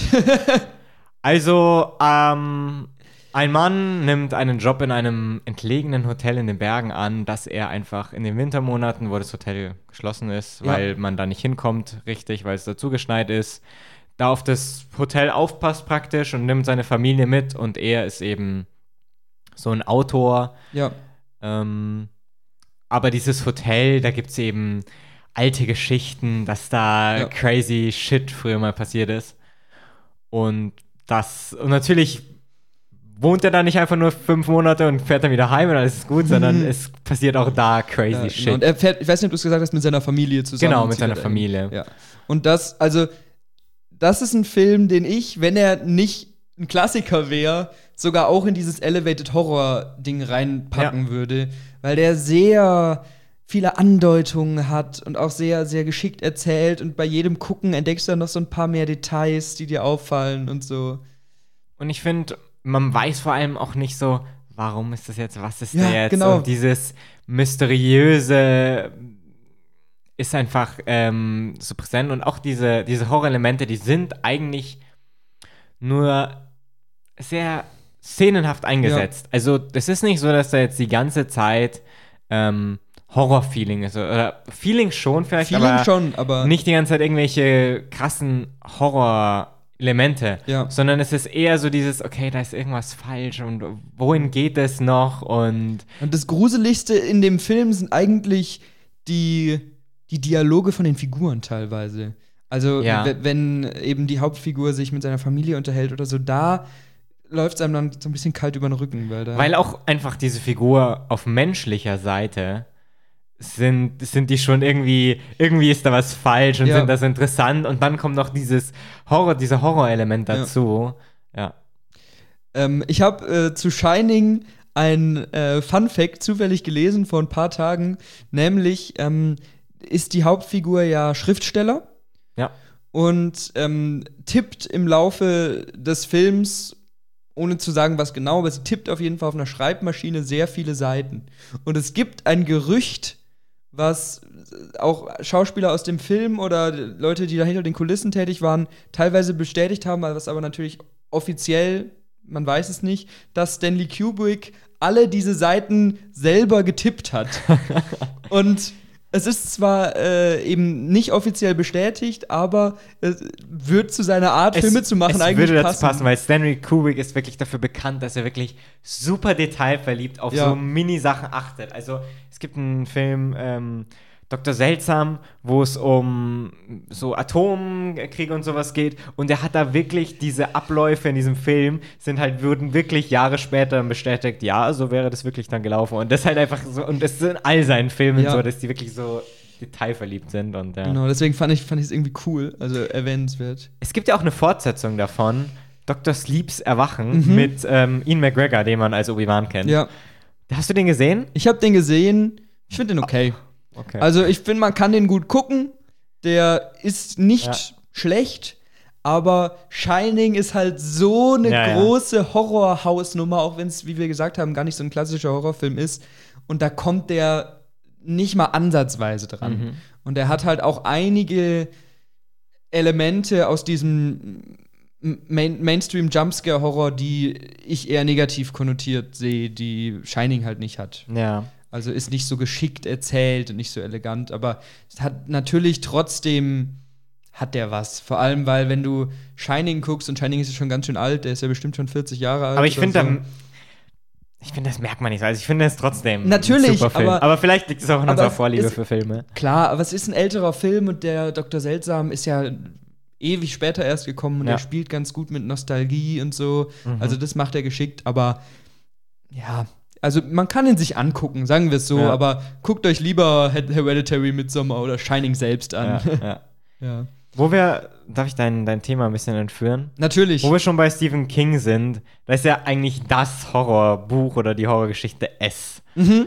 Ach krass, stimmt. S, S habe ich mir überhaupt nicht aufgeschrieben, habe ich voll vergessen. Also ich habe die Filme nicht gesehen, ich habe das Buch gelesen. Mhm. Also im Horrorgenre, ich habe auch eher mehr gelesen als Filme geschaut wahrscheinlich.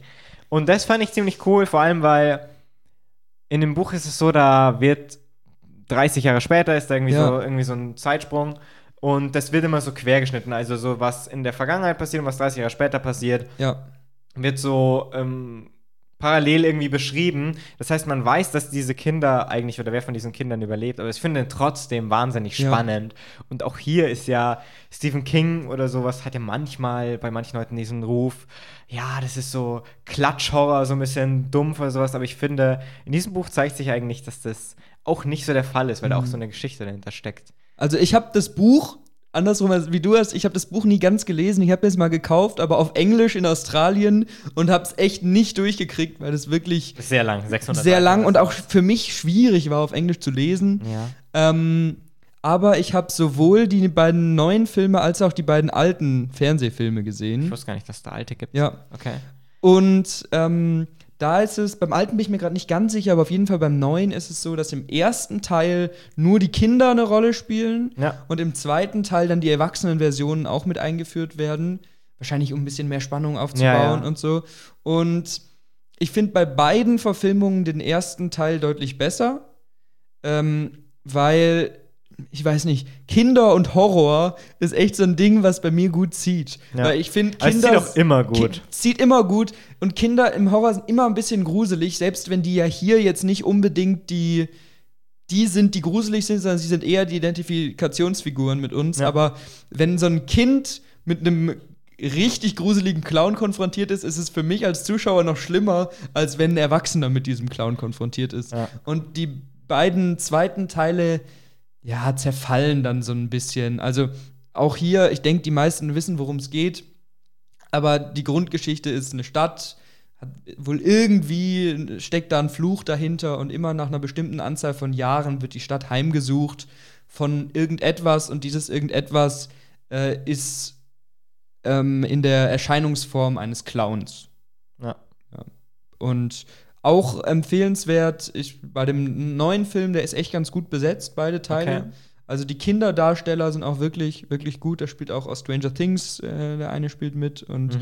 allgemein, äh, ja, ist der, ist der auf jeden Fall auch sehenswert und der zeigt auch wieder gut, du kannst einen äh, mainstreamigen Horrorfilm machen, der bei vielen ankommt, aber der trotzdem ein bisschen besonders ist, ein bisschen eine eigene, eigenen Grusel hat und stimmungsvoll eine gruselige Geschichte erzählt. Ja. Ja.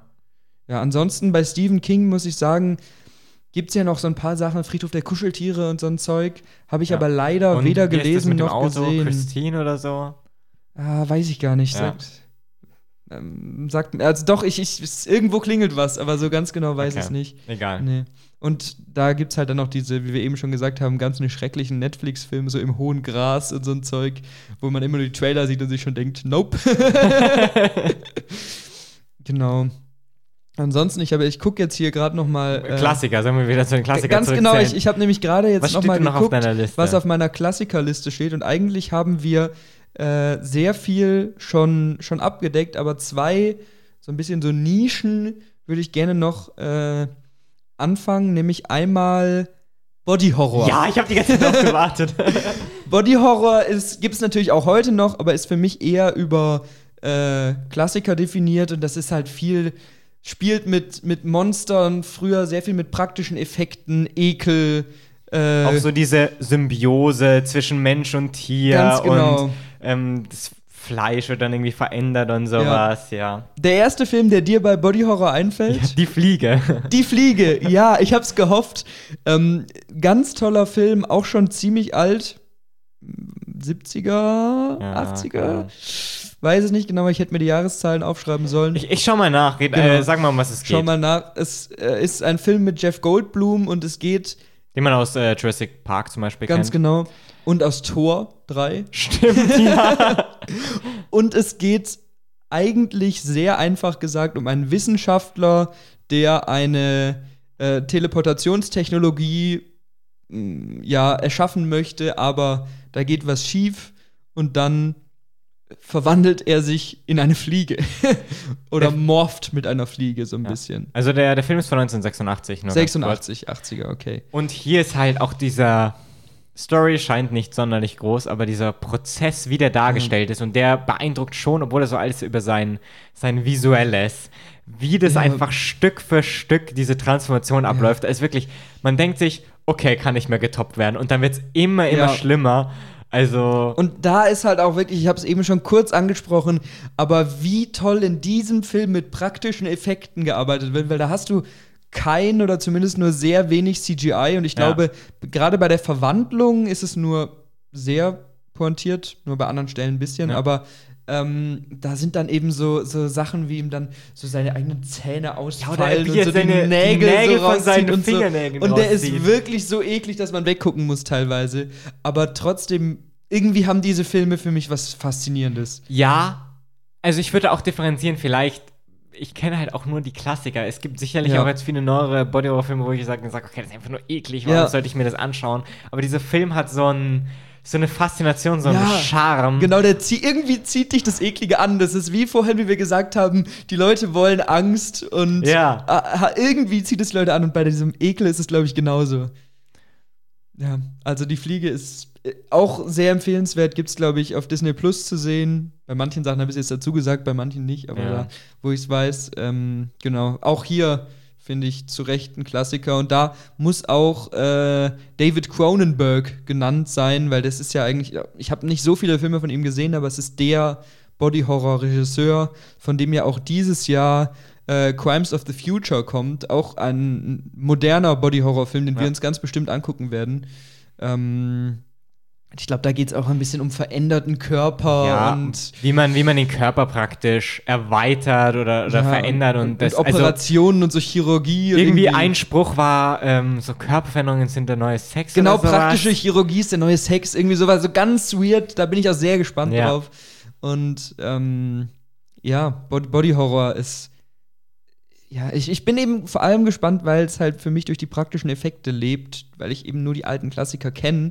Und wenn das dann zu viel CGI ist, weiß ich nicht, ob das zieht. Und oftmals ist ja da auch trotzdem irgendwie dieser Weg zum Body Horror so ein bisschen dieses abstruse, warum und was denn da passiert. Also ich meine, bei der Fliege ist es ein Wissenschaftler, der will um jeden Ja. Preis Erfolg so ungefähr und dann verändert er sich und auch äh, kommt am Anfang so eine Liebesgeschichte so Ja. mit so einer Frau, aber auch wie das sich dann entwickelt und dieses, ich will ihm helfen, aber irgendwie bin ich auch abgestoßen davon und ähm, wie sich das entwickelt, das ist eigentlich so, das ist auch wieder hier das stimmt. interessant eigentlich, ja. Und noch ein sehr gutes Beispiel für Body Horror, wo wir, glaube ich, auch in unserem letzten Podcast schon kurz drüber gesprochen haben, auch einer meiner Lieblingsfilme, The Thing, den Felix jetzt Ja, mittlerweile auch gesehen hat. Der lief weil- noch mal im Kino Genau. ähm, und da habe ich ihn auch gesehen und ich muss sagen, ich verstehe, warum du diesen Film Ja. so gern magst. Also er ist auf jeden Fall mal sehenswert. Mhm.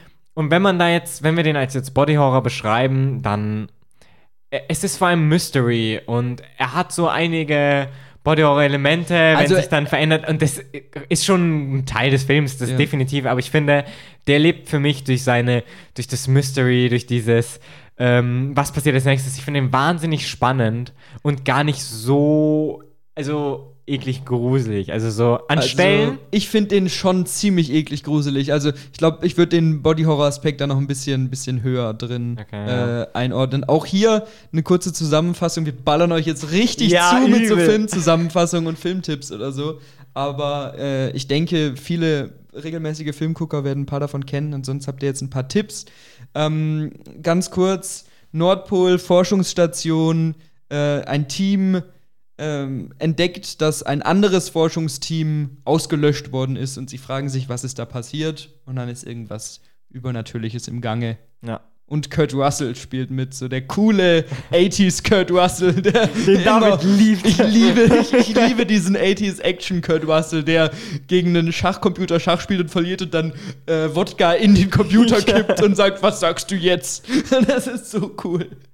Nee, aber das, äh, ja, finde ich auch hier eben die, die praktischen Effekte mindestens genauso krass wie bei, bei die Fliege und so. Ja. Ja, das ist absurde Ideen. Also wirklich, wirklich toll. Von John Carpenter. Ich weiß gar nicht, ob John Carpenter. Der hat noch einen Horrorfilm gemacht, den ich nicht gesehen habe. Ich wollte ihn mir anschauen, aber den gibt es derzeit nirgendwo Mhm. frei zu streamen. Vielleicht mal eine Empfehlung für dich, weil du ja ein Fan von dem Regisseur bist. The Fog heißt der. Der Mhm. Okay. gilt auch als Klassiker der Nebel. Halt, Mhm. ich weiß nicht, er hat Ja. irgendeinen dämlichen deutschen Untertitel wieder. Ja. Ähm, ich weiß auch jetzt nicht, um was es geht. Das ist jetzt einfach nur von dem Regisseur ein Horrorfilm. Weil das ist ja auch der Regisseur, um nochmal die Klammer zu schließen, von Halloween. Ein Klassiker, den wir eben schon angeführt haben. Ähm, genau, also ich finde einfach in einem Horrorfilm, wahrscheinlich gibt es ganz viele Sachen, die wir hier nicht genannt haben, aber sowas gehört auch in den Horror-Podcast rein, so dieses Ja. Body-Horror-Ding. Oder Splatter, da kennen wir uns ja beide, glaube ich, gar nicht Ja, aus. Splatter Das ist nicht uns, also. Lassen wir ein bisschen außen vor, auch so Evil Dead-Zeug kommt ja da Ja. auch rein. Würde ich auch gerne gucken, gibt's leider nirgendwo gerade. Vielleicht in einem Jahr gibt's mal einen Splatter-Podcast, wenn wir alles wenn mal irgendwer ein, ein Splatter-Fan da ist, der kann dann mal uns, uns einführen. Genau, oder kann uns mal Tipps geben, was man da, äh, genau, was man da gucken sollte. Einen letzten, bisschen größeren Horrorabschnitt habe ich noch. Ja. Ähm, wo wir auch ein bisschen schon so reingedippt sind, aber äh, nochmal, um das zu nennen, so äh, Folklore-Horror. Sei Ja. es jetzt Werwölfe, Vampire, Exorzisten, Sonnenzeug. Aber also, die Sache ist halt, ich finde, da überschneidet sich das, weil. Das, überschneidet sich total. Weil das ist halt eigentlich eine andere Kategorisierung, Ja. als wie die davor gemacht haben. Weil das ist eine Kategorisierung von was ist eigentlich Inhalt des Films? Weil in The Witch hast du Folklore, in äh, Conjuring hast du so Exorzistenzeug und so. Total richtig. Ich wollte es nur irgendwie noch mal reinbringen, vor allem wegen dem ähm, Werwolf- und Vampir-Aspekt, Ja, den okay, wir ja. noch weniger hatten. Also wir haben eben schon mal kurz über Vampirfilme gesprochen, aber auch so Klassiker wie Bram Stokers Dracula zum Beispiel, Ja.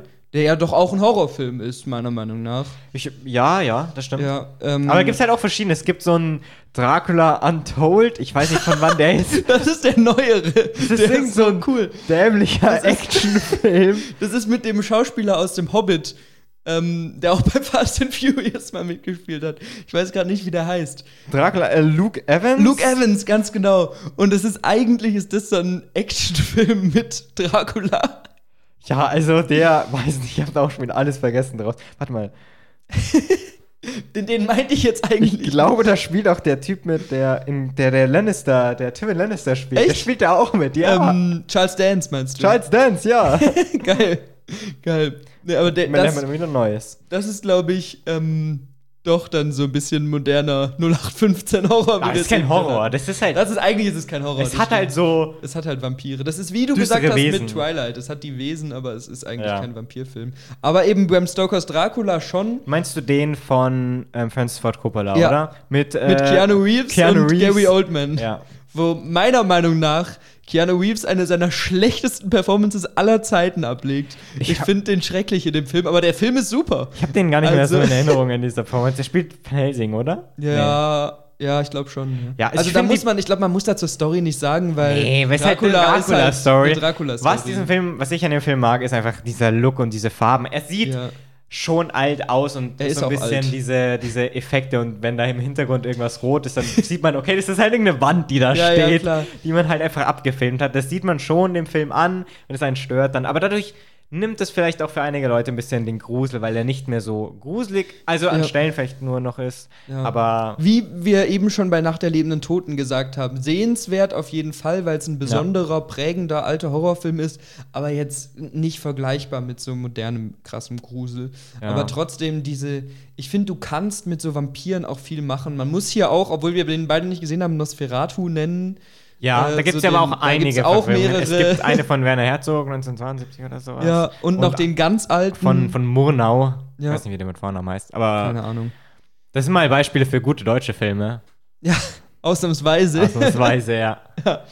Genau. Also auch da kann man jetzt so gar nicht dazu viel sagen, weil ich, hab, ich wollte Werwolf gesagt haben, aber ich habe keinen einzigen Werwolf-Film Ich gesehen. überlege auch, aber. Außer Harry Potter und das neue Marvel-Special Werewolf by Night. Der tatsächlich auch, nur um es mal kurz zu nennen, Mhm. gar nicht so schlecht ist, weil die so, so eine kleine Hommage an so alte Monster-Horrorfilme à la Dracula, Nosferatu, Nacht der lebenden Toten so ein bisschen machen. Ist nett, ist eine Stunde, einfach so Ja. bisschen praktische Effekte, schwarz-weiß. Kann man sich mal angucken, auf jeden Fall. Und da geht es eben um Werwolf. Aber ansonsten fällt mir. vergessen wir auch irgend so einen Irgendwas ganz vergessen wir bestimmt. Werwolf oder Ja. Film oder so. Auch wieder Twilight. Ja. Sonst, sonst. Und Werwolf ist ja auch immer anders. Manchmal verwandelt sich dann der Mensch wirklich in so einen Wolf, wie bei Ja. Twilight, also ein richtiger Wolf. Keine Ahnung, ich wusste nicht, Oder- dass da Werwölfe vorkommen. Ich habe die ja alle gesehen. ähm, zu meiner Schande. Ja, und manchmal sind so halb Mensch, halb Wolf Sachen. Wir haben vor kurzem im Kino den Trailer für, für Teen Wolf gesehen. Was Also der ist von den 80ern oder sowas und ist so ein. und das ist sicher kein Horrorfilm. Nee, es ist irgendwie so Trash-Comedy. Trash-Comedy mit so- Werwölfen. Ja. Ja, aber genau, ich wollte auch einfach das der Vollständigkeit hier nochmal äh, noch mal sagen, so. Aber am Ende von unserer langen, zumindest von der Aufreihung von Horrorfilmen, möchte ich, weil du das gerade eben gesagt hast, deutsche Horrorfilme, Ja. möchte ich noch einen Film nennen, der nicht vergleichbar ist mit den deutschen Klassikern, äh, weil es kein guter Film ist, aber es ist ein moderner deutscher Horrorfilm, den Felix und ich dieses Jahr auf dem Fantasy Filmfest sehen durften. Ah, ja, stimmt, das habe ich ganz vergessen. Genau, und ich finde Ja. einfach, weil das sind ja eigentlich alles amerikanische Filme, die wir hier nennen. Und natürlich ist das Genre da einfach geprägt und kann man ja jetzt auch wieder so ein bisschen so Filmförderung in Deutschland. Da werden keine Horrorfilme gefördert, sondern mehr so Dramen oder Kriegsfilme oder sowas. Aber es gab eben dieses Jahr den Film Old People, der eigentlich auch eine ganz coole Prämisse hat, nämlich die alten Menschen werden so vernachlässigt, dass sie im Prinzip zu so einer Art von Zombies werden und alle anderen töten. Und ja, es ist relativ generisch, es ist, sieht teilweise im Negativen so aus wie so ein deutscher Fernsehfilm oder so. Aber die Zombies das sind Ding ist ein eigentlich. bisschen arg hart. Ich finde, Wollt, ich wollte gerade noch zum positiven Punkt kommen, weil die Zombies sind eigentlich ganz cool inszeniert und alles, was mit diesen Alten zu tun hat, ist wirklich cool, weil ich mag die Idee. Und ich finde auch, dass es ist jetzt natürlich doch ein bisschen zu so einer Aufreihung von Filmen geworden hier bei uns, aber auch das sollte genannt werden, weil du hast halt manchmal auch so deutsche Produktionen und selbst wenn die dann nicht super gut ja, sind, der war okay. der hat Spaß gemacht irgendwo. Den kann man sich mal anschauen. Den kann man sich mal angucken. Und drüber lachen. Und wenn man sich denkt, das ist auch so ein Film, wo man meiner Meinung nach an so einem Abend mit ein paar Kumpels sich den angucken kann. Ja. Ja, einfach um auch mal einen deutschen Horrorfilm genannt zu haben, weil sonst kenne ich nämlich keinen, außer halt diese ganz alten Sachen. Dann wüsste ich Nee, jetzt keinen. fällt mir auch nicht ein jetzt Wüsste ich jetzt keinen deutschen Horrorfilm. Jetzt haben wir ganz viele Genres, also Genre-Nischen abgeklappert und einzelne Sachen angesprochen, Filme angesprochen oder so, also relativ allgemein. Jetzt wollte ich dich aber noch mal fragen, was ist es in einem Horrorfilm ein bestimmtes Motiv oder eine bestimmte Art von bestimmtes Horrorelement, was dich immer kriegt, was du richtig gruselig findest, so was du also nicht irgendwie Ja, ja, so ich weiß Ekel, schon, sondern so einfach so fuck, das hat mich jedes Mal.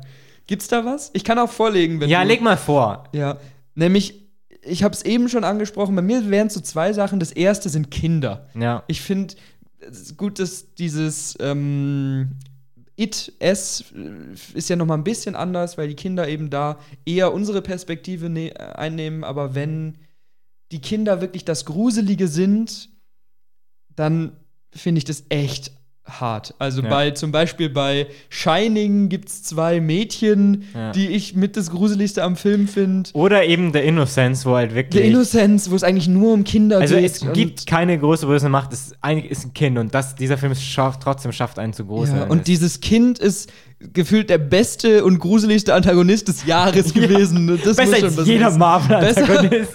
Der einzige, der besser ist, ist Black Adam. Nein, natürlich nicht. Aber wir, irgendwann müssen wir auch mal über Superhelden Ja, ja, können wir eigentlich auch mal machen wir. machen. Ähm, genau, aber so Kinder finde ich, finde ich schlimm. Also wirklich schlimm, wenn dann plötzlich dreht sich so um. Auch dieser Film, den ich eigentlich relativ schlecht geredet habe vorhin, dieser Pray for the Devil, der gerade im Kino war, da gibt es ein paar Szenen mit so einem gruseligen, besessenen Kind. Ja. Und die haben mich dann doch auch immer irgendwie gekriegt, weil ich dachte, fuck, irgendwie. Ich glaube, das ist was, was viele haben. Also so ein Phänomen, aber Verstehe ich. genau. Also, wenn ich was sagen müsste, dann wäre es so, ähm, wenn mit, mit so einem gemeinen Ton, nenne ich es jetzt einfach Ja. mal ganz plakativ, und so, so langsame Schmerzszenen. Also mir fällt auch bei Innocence ein, etwas ein mit der Katze. Oh, ja. Wenn so irgendwie, wo du sagst, du weißt, was kommt und du kannst dir vorstellen, wie krass das gerade Ja. ist und das so langsam ähm, der Schmerz einfach oder Ja. der, das, das Leid immer schlimmer wird. Das ist ja oft auch in Kombination mit Gewalt dann Ja. so, aber eben nicht so krass blätterig, sondern so ein bisschen so pointierte, so langsame subtil. Oder wenn zum Beispiel ja. irgendwie langsam in ein Auge reingestochen Oh oder ja, sowas puh, oder so. das ist auch, ja, so Sachen sind ja meistens schlimmer als dann, wenn jemand totgemetzelt wird. Das ist wie bei Body Horror die Fliege, wenn der Wenn der seinem einfach Körper so seinen Sachen abfallen. Nagel rauszieht ist und dann und so langsam hinlegt. so und dann macht es so ein ekliges Geräusch dazu. Boah. Ja, und du machst es so und Ja, du so. ah. Nee, das ist ganz schlimm. Ja. Das ist ganz schlimm. Aber das ist was, was du gerade noch angesprochen hast, was bei Horrorfilmen, finde ich, auch noch viel wichtiger ist als bei vielen anderen Filmen: Sound und Musik. Ja. Weil natürlich epische Filmmusik gibt's überall, aber du kannst Horror so sehr durch gute Musik stärken. Oder ich meine, ihr werdet alle, selbst wenn ihr es nicht direkt zuordnen könnt, dieses Halloween-Theme kennen. Die, ich ich kann es nicht singen. Ich wollte es gerade singen, aber Ich, nein. ich weiß es gar nicht. Aber wenn du es hörst, denkst du sofort, ja.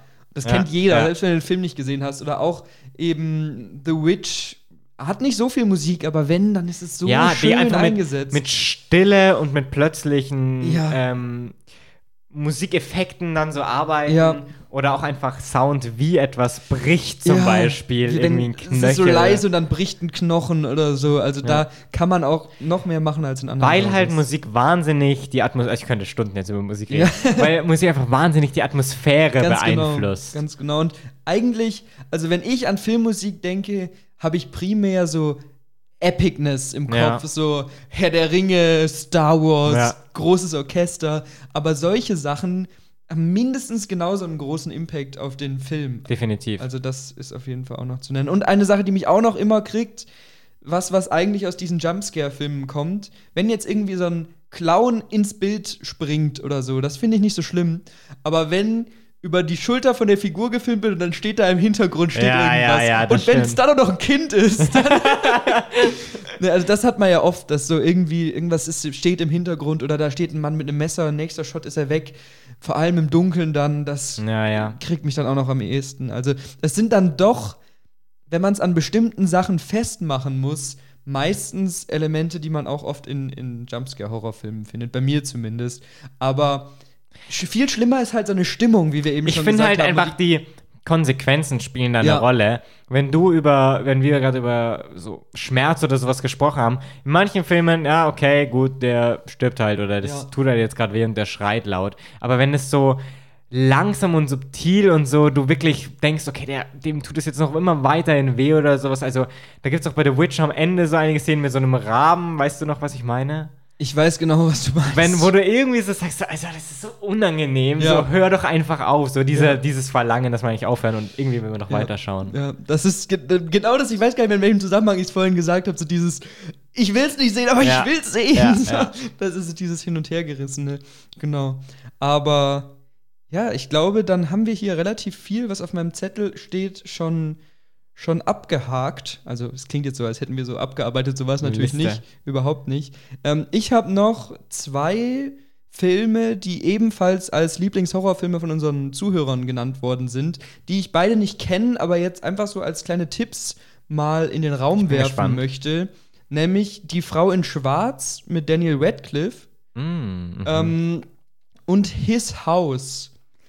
Ich weiß zu beiden Filmen sehr wenig. Ja. Äh, die Frau in Schwarz habe ich eben noch Zeit gehabt, habe ich mal nachgegoogelt, ist so ein bisschen eben äh, einsames Haus, irgendwas stimmt nicht und so. Soll aber, war auf jeden Fall hier ein Tipp. Und His House ist auf Netflix. Ich habe keine Ahnung. Ich gehe davon aus, dass es ein bisschen mehr so sehr brutal, aber gleichzeitig Elevated Horror ist. Aber ich, Ja. ich weiß es nicht genau. Aber vielleicht guckt es mal, mal jemand oder wir gucken es uns mal an. Und äh, genau, können was dazu sagen. Ich dachte nur, das sollte hier nicht, nicht unerwähnt bleiben. ja. Und hast du noch irgendeinen Tipp oder so, den du noch raushauen willst, was Ä- wir noch nicht genannt haben oder so? Also nichts, was ich gesehen habe, sondern eher so ähm, zukünftiges, so, wenn du, wenn du es. uh, also du meinst so Horrorfilme, die jetzt dann kommen? Also genau, ein kurzer Einblick. Also zum einen die Klammer zu dem Zitat vom Anfang. Guillermo Mhm. del Toro wurde da ja schlecht geredet. Der hat ja auch in seinen Filmen immer wieder mal so Horrorelemente Ja. manchmal oder zumindest so mysteriös oder so vom Look her einfach so ein bisschen was Gruseliges. Klassischer Halbhorror. genau, klassischer Halbhorror. Und ähm, auf Netflix ist jetzt diese Woche, letzte Woche, also ist jetzt schon auf jeden Fall draußen eine Serie. Ja, also wenn ihr es, wenn ihr diesen Podcast hört, ist es schon ein bisschen länger her, dass die rausgekommen ist. Die heißt ähm, Guillermo's, Guillermo del Toros Kabinett der Kuriositäten. Genau. Das ist eine Serie, wo irgendwie sechs Episoden oder sowas, jedes unabhängig voneinander und da hat immer ein anderer Regisseur eine fantastische, horrorhafte Idee Genau. genommen und inszeniert. Genau. Also so ein bisschen so nicht Kurzfilm, dafür sind sie zu lang, aber so mittellange Film. Halt Episoden einfach Stunde genau, ungefähr, ja. so, ja. Ähm, das wäre auf jeden Fall, also ich werde auf jeden Fall reinschauen. Ich auch. Ich bin, freu ich, bin, ich bin sehr gespannt, weil da ja eben auch viele so besondere Regisseure mit dahinter stecken und Genau. so. Also das, Über einen Film, den wir noch gar nicht gesprochen haben, Mandy. der es Regisseur von Mandy. Halbhorror vielleicht. ist Halbhorror. Ich will es jetzt eigentlich gar nicht mehr ausführen, aber Ja, auch Mandy okay. einfach so als Tipp hier nochmal, weil wir es noch nicht genannt haben. ähm, mit Nicolas Cage. Ja. Ähm, Oder Farbe aus dem All. Können wir, können wir kurz über H.P. Lovecraft? Nee, wir sprechen jetzt nicht noch über H.P. Lovecraft. ähm, ah, doch, Wann komm, anders? hau raus. Okay, also ähm. Farbe aus dem All ist eine Verfilmung von einer H.P. Lovecraft-Geschichte, der auch als ein Idol des Horrors und Meister des Horrors gibt. Hat der ist nicht oft auch so Sci-Fi-Horror? Ja, der hat so Mystik-Horror, also Mhm. mit alten, äh, uralten Wesen, die mal vor uns auf der Erde gelebt haben, die irgendwo aus dem All Aha, kommen. So dieses Okkulte steckt damit hin. Ähm, viele von euch haben vielleicht schon mal von so Cthulhu und so solchen Ja. Geschichten gehört. Und der hat es eben alles begründet. Ja, ja. Und der ist jetzt auch schon über 100, also der hat, hat wann hat der geschrieben, gelebt? So 1920 oder sowas. Also ist der, schon- der lebt nicht mehr. der Der, ist der ist nicht über 100, sondern die Geschichten sind. Ja, vor über Ganz 100 alt, Jahren ja, oder ja. sowas hat er geschrieben. Also das ist schon eine Zeit lang her. Teilweise sind die Geschichten, scheinen vielleicht natürlich, sind auf eine alte Weise geschrieben oder sowas. Aber da gibt es eben auch eine Verfilmung äh, mit Nicolas Cage, die dir auch sehr gut gefallen hat, wo auch Body-Horror-Elemente unter Ja. anderem vorkommen. Wobei ich sagen, also auch hier, jetzt haben wir zwar die Aufrage eigentlich zugemacht und fangen jetzt wieder an, aber ist egal, es gibt Sorry. so viel. Man muss es nennen, nein, du hast vollkommen recht, das haben wir einfach vorhin vergessen. Ähm, es geht um eine Familie, die ein bisschen außerhalb wohnt und dann landet ein Meteorit oder sowas in die Richtung bei ihnen und, und da dann eine geheimnisvolle Farbe umgibt den, den, diesen Meteoriten und breitet sich aus. mystische Dinge, ganz Genau. genau. Und das Und- ist auch, also ich muss halt sagen, ich bin nicht wie Felix H.P. Lovecraft-Leser. Ich bin allgemein kein großer Horrorleser. Und es ist eigentlich ja immer so, wenn du das Buch oder die Geschichte zu einem Film kennst, ist der Film ein bisschen schlechter, weil Ja, du eine andere Erwartung hast. Deswegen fandest du die Farbe aus dem All nur so mittel. Von den, Und okay, ich war fand den wirklich super. Du bist auch farbenblind. Das Ich bin ja auch- deswegen wirklich das Schwarz-Weiß aus. aus dem All. Nein, ich bin nicht ganz farbenblind. Aber genau, deswegen, ähm, den haben, der wurde auch wieder aufgeführt im Kino, den haben wir dieses Jahr noch im Kino gesehen. Genau. Wenn wir jetzt schon dabei sind, dann sagen wir natürlich auch noch mal was zu Mandy. Ähm, da war nämlich irgendwie Nicolas Cage-Woche oder so ein Zeug, ich weiß es nicht Ja. genau. Dann konnten wir auch Mandy noch mal im Kino sehen. Und auch hier, ähnlich wie bei Farbe aus dem All, sind jetzt beides keine astreinen Horrorfilme. Nee. Aber Also Mandy ist so eine Rache-Thriller-Story. Ja, aber es ist nicht so John Wick-like, sondern es ist John Wick auf LSD. Auf, LS auf Horror-LSD so ein bisschen. ja, also irgendwie mit Dämonen auf Motorrädern Genau. und äh, irgendwie Nicolas Cage hat eine große Sichel und haut Leute kaputt und kämpft mit Kettensägen Ja. gegen andere Kettensägen. Aber er ist nicht, trotzdem, obwohl er so cool aussieht, ist es nicht so rein, oh, ich hab Fun, sondern ich finde, der hat schon teilweise so es ist überhaupt nicht Style over Substance. Ganz genau. so. Ganz genau. Also auch vielleicht sogar ein bisschen Elevated Horror. Vielleicht. Elemente. Elemente, wir Elemente, daraus. ganz genau. Gut, hast du noch irgendein, irgendwas, was du ankündigst? Du wolltest ja Also, Zukunftsankündigungen noch machen. Crimes of the Future haben wir schon Crimes genannt. of the Future mal genannt, der startet jetzt irgendwie so ab dem 11. oder sowas. November. November. Mhm. Ähm, ich weiß nicht, wann der Podcast rauskommt. Ich weiß es auch noch nicht. Also das wäre dann für so ähm, Body Horror ein bisschen Fans vielleicht. Dann, der ist, läuft jetzt schon. Weiß ich nicht, ob die Leute den dann noch sehen können. Bodies, Bodies, Bodies. Den wollen wir vielleicht auch sehen. Ja. A24 Production. A24 ist so ein Studio, das für so Arthouse-Filme Ja. steht. Der Film wirkt so ein bisschen. Freunde treffen sich für eine Party und irgendwer schlägt vor, hey, wir spielen ein Spiel, wo einer der Mörder ist. Und dann ist wirklich ein Und dann Mörder ist, passiert halt wirklich so ein Ja. crazy Shit. Also wirkt recht klassisch, aber Ist, glaube ich, auch wieder, wenn wir sagen, Genre-Mix mit ein bisschen Comedy Ja. und Gesellschaftskritik und so mit drin. Aber bestimmt auch ein, ein guter Tipp. genau. Und eigentlich der, weiß ich nicht, geheimt oder auf den Film, auf den ich mich am meisten freue, Bones and All, Oh, ja. der startet am 24. November Ja. in diesem Jahr noch.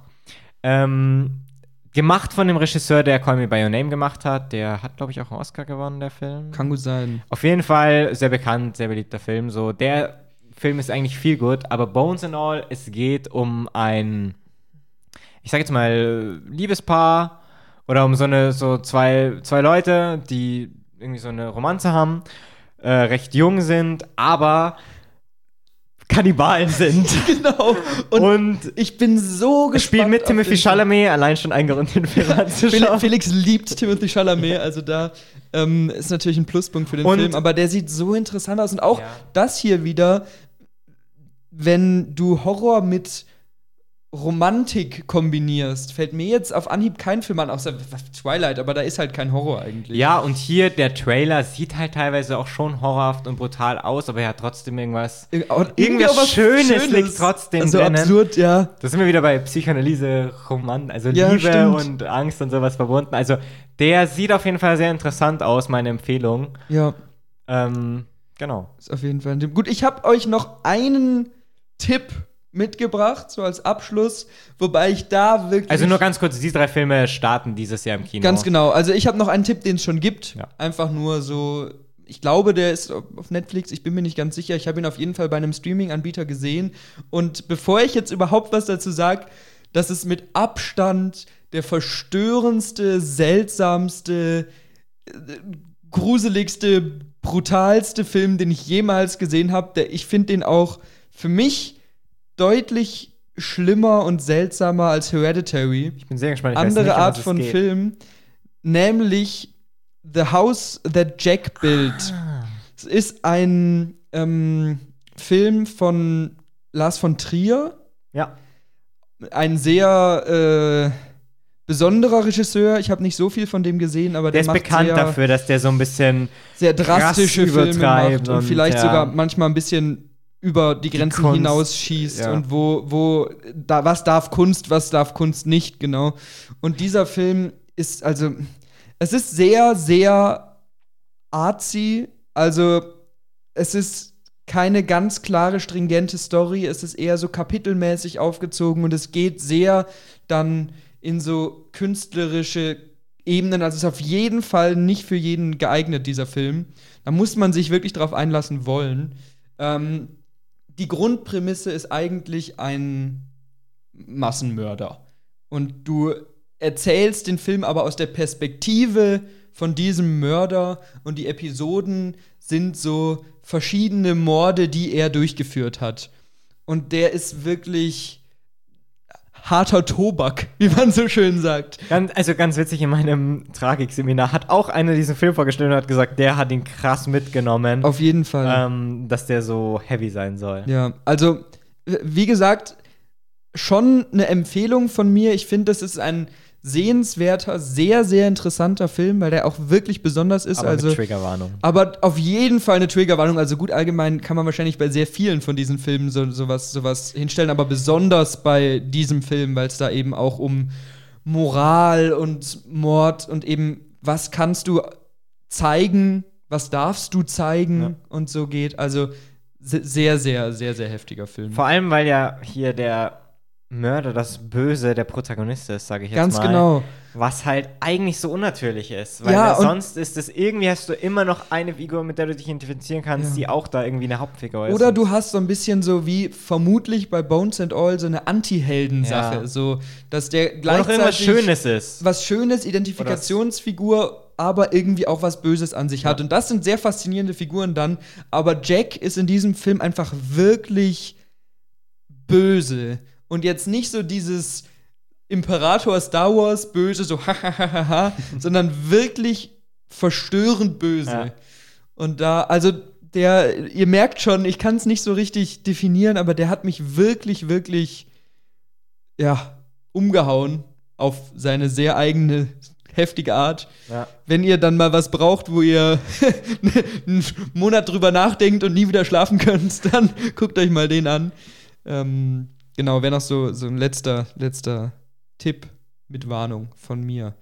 Ansonsten glaube ich, Der Film klingt jetzt richtig brutal, so als mit Warnung. Also ja, der. also das ist wirklich ein Film und ich meine, Aber noch, noch so ein Film mit Warnung, The Sadness, der auch dieses Jahr rausgekommen ist oder so. Ja. Der soll, wir haben den beide nicht gesehen, aber der soll ja auch ultra heavy sein. Wobei ich bei, bei The Sadness, der war ja dieses Jahr im Kino und ist Ja. jetzt auf Amazon Prime gerade, habe ich gehört, der ist halt einfach nur krass brutal. Okay, ja. Also da, da meinte auch eine. Jack- Jack Bild ist ja so auch noch mit, was es wirklich bedeutet. Ganz genau. Also da meinte eine, eine Freundin, ähm, dass, dass der Film so unnötig brutal ist, dass man sich wirklich denkt, muss ich das jetzt sehen? Ja. Und man, bei Haus der Jack-Bild hat man durchaus auch Sachen, wo man sich denkt, muss man das jetzt zeigen, aber auf eine andere Art, weil da steckt immer was dahinter. Und bei The Sadness wurde mir zumindest gesagt, dass jetzt nur Hören sagen, steckt teilweise nichts mehr dahinter, sondern es ist einfach gefühlt, der Regisseur denkt sich, ich mache jetzt den brutalsten Film aller Zeiten. Ja.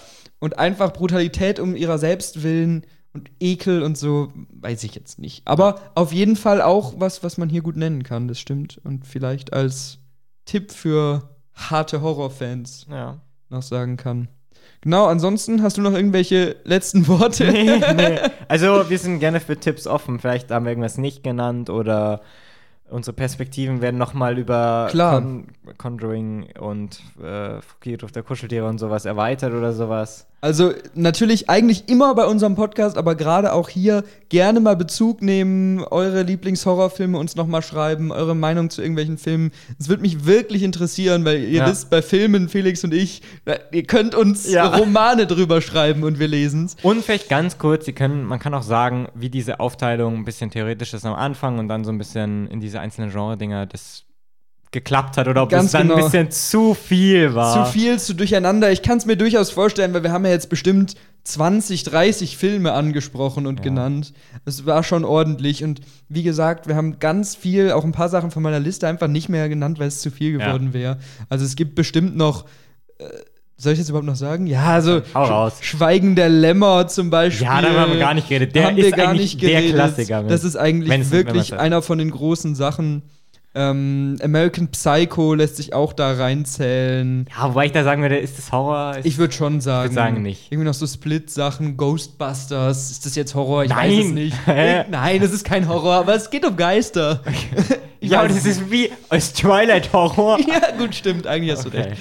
Ähm, auf jeden Fall, nur um nochmal gesagt zu haben, einiges, ähm, einiges fehlt vielleicht auch. Aber gut, äh, wir bedanken uns wie immer für euer Zuhören. Ich bedanke mich bei dir, Felix. Ich bedanke unser, mich, dass ich hier sein durfte. unser Dauergast. Und wenn ihr Lust habt, könnt ihr uns auch mal gerne schreiben, welches Genre ihr als nächstes von uns hören wolltet. Also, wir haben eben Sci-Fi, Superhelden, Fantasy, Superhelden. kann man alles mal anpeilen und lässt sich bestimmt zu allem viel sagen. Ich meine, wir haben am Anfang gesagt, wir sind keine großen Horrorfans und haben jetzt eine Stunde Ja. 36 über Horrorfilme geredet. Bei Cypher rede ich dann allein so lang. Bei Sci-Fi wird es dann 8-Stunden-Podcast. Ähm, aber gut, danke fürs Zuhören. Eine schöne Woche. Auf Wiedersehen. Und weil Jasmin nicht da ist, darf ich heute die Ehre haben zu sagen: Verpisst euch.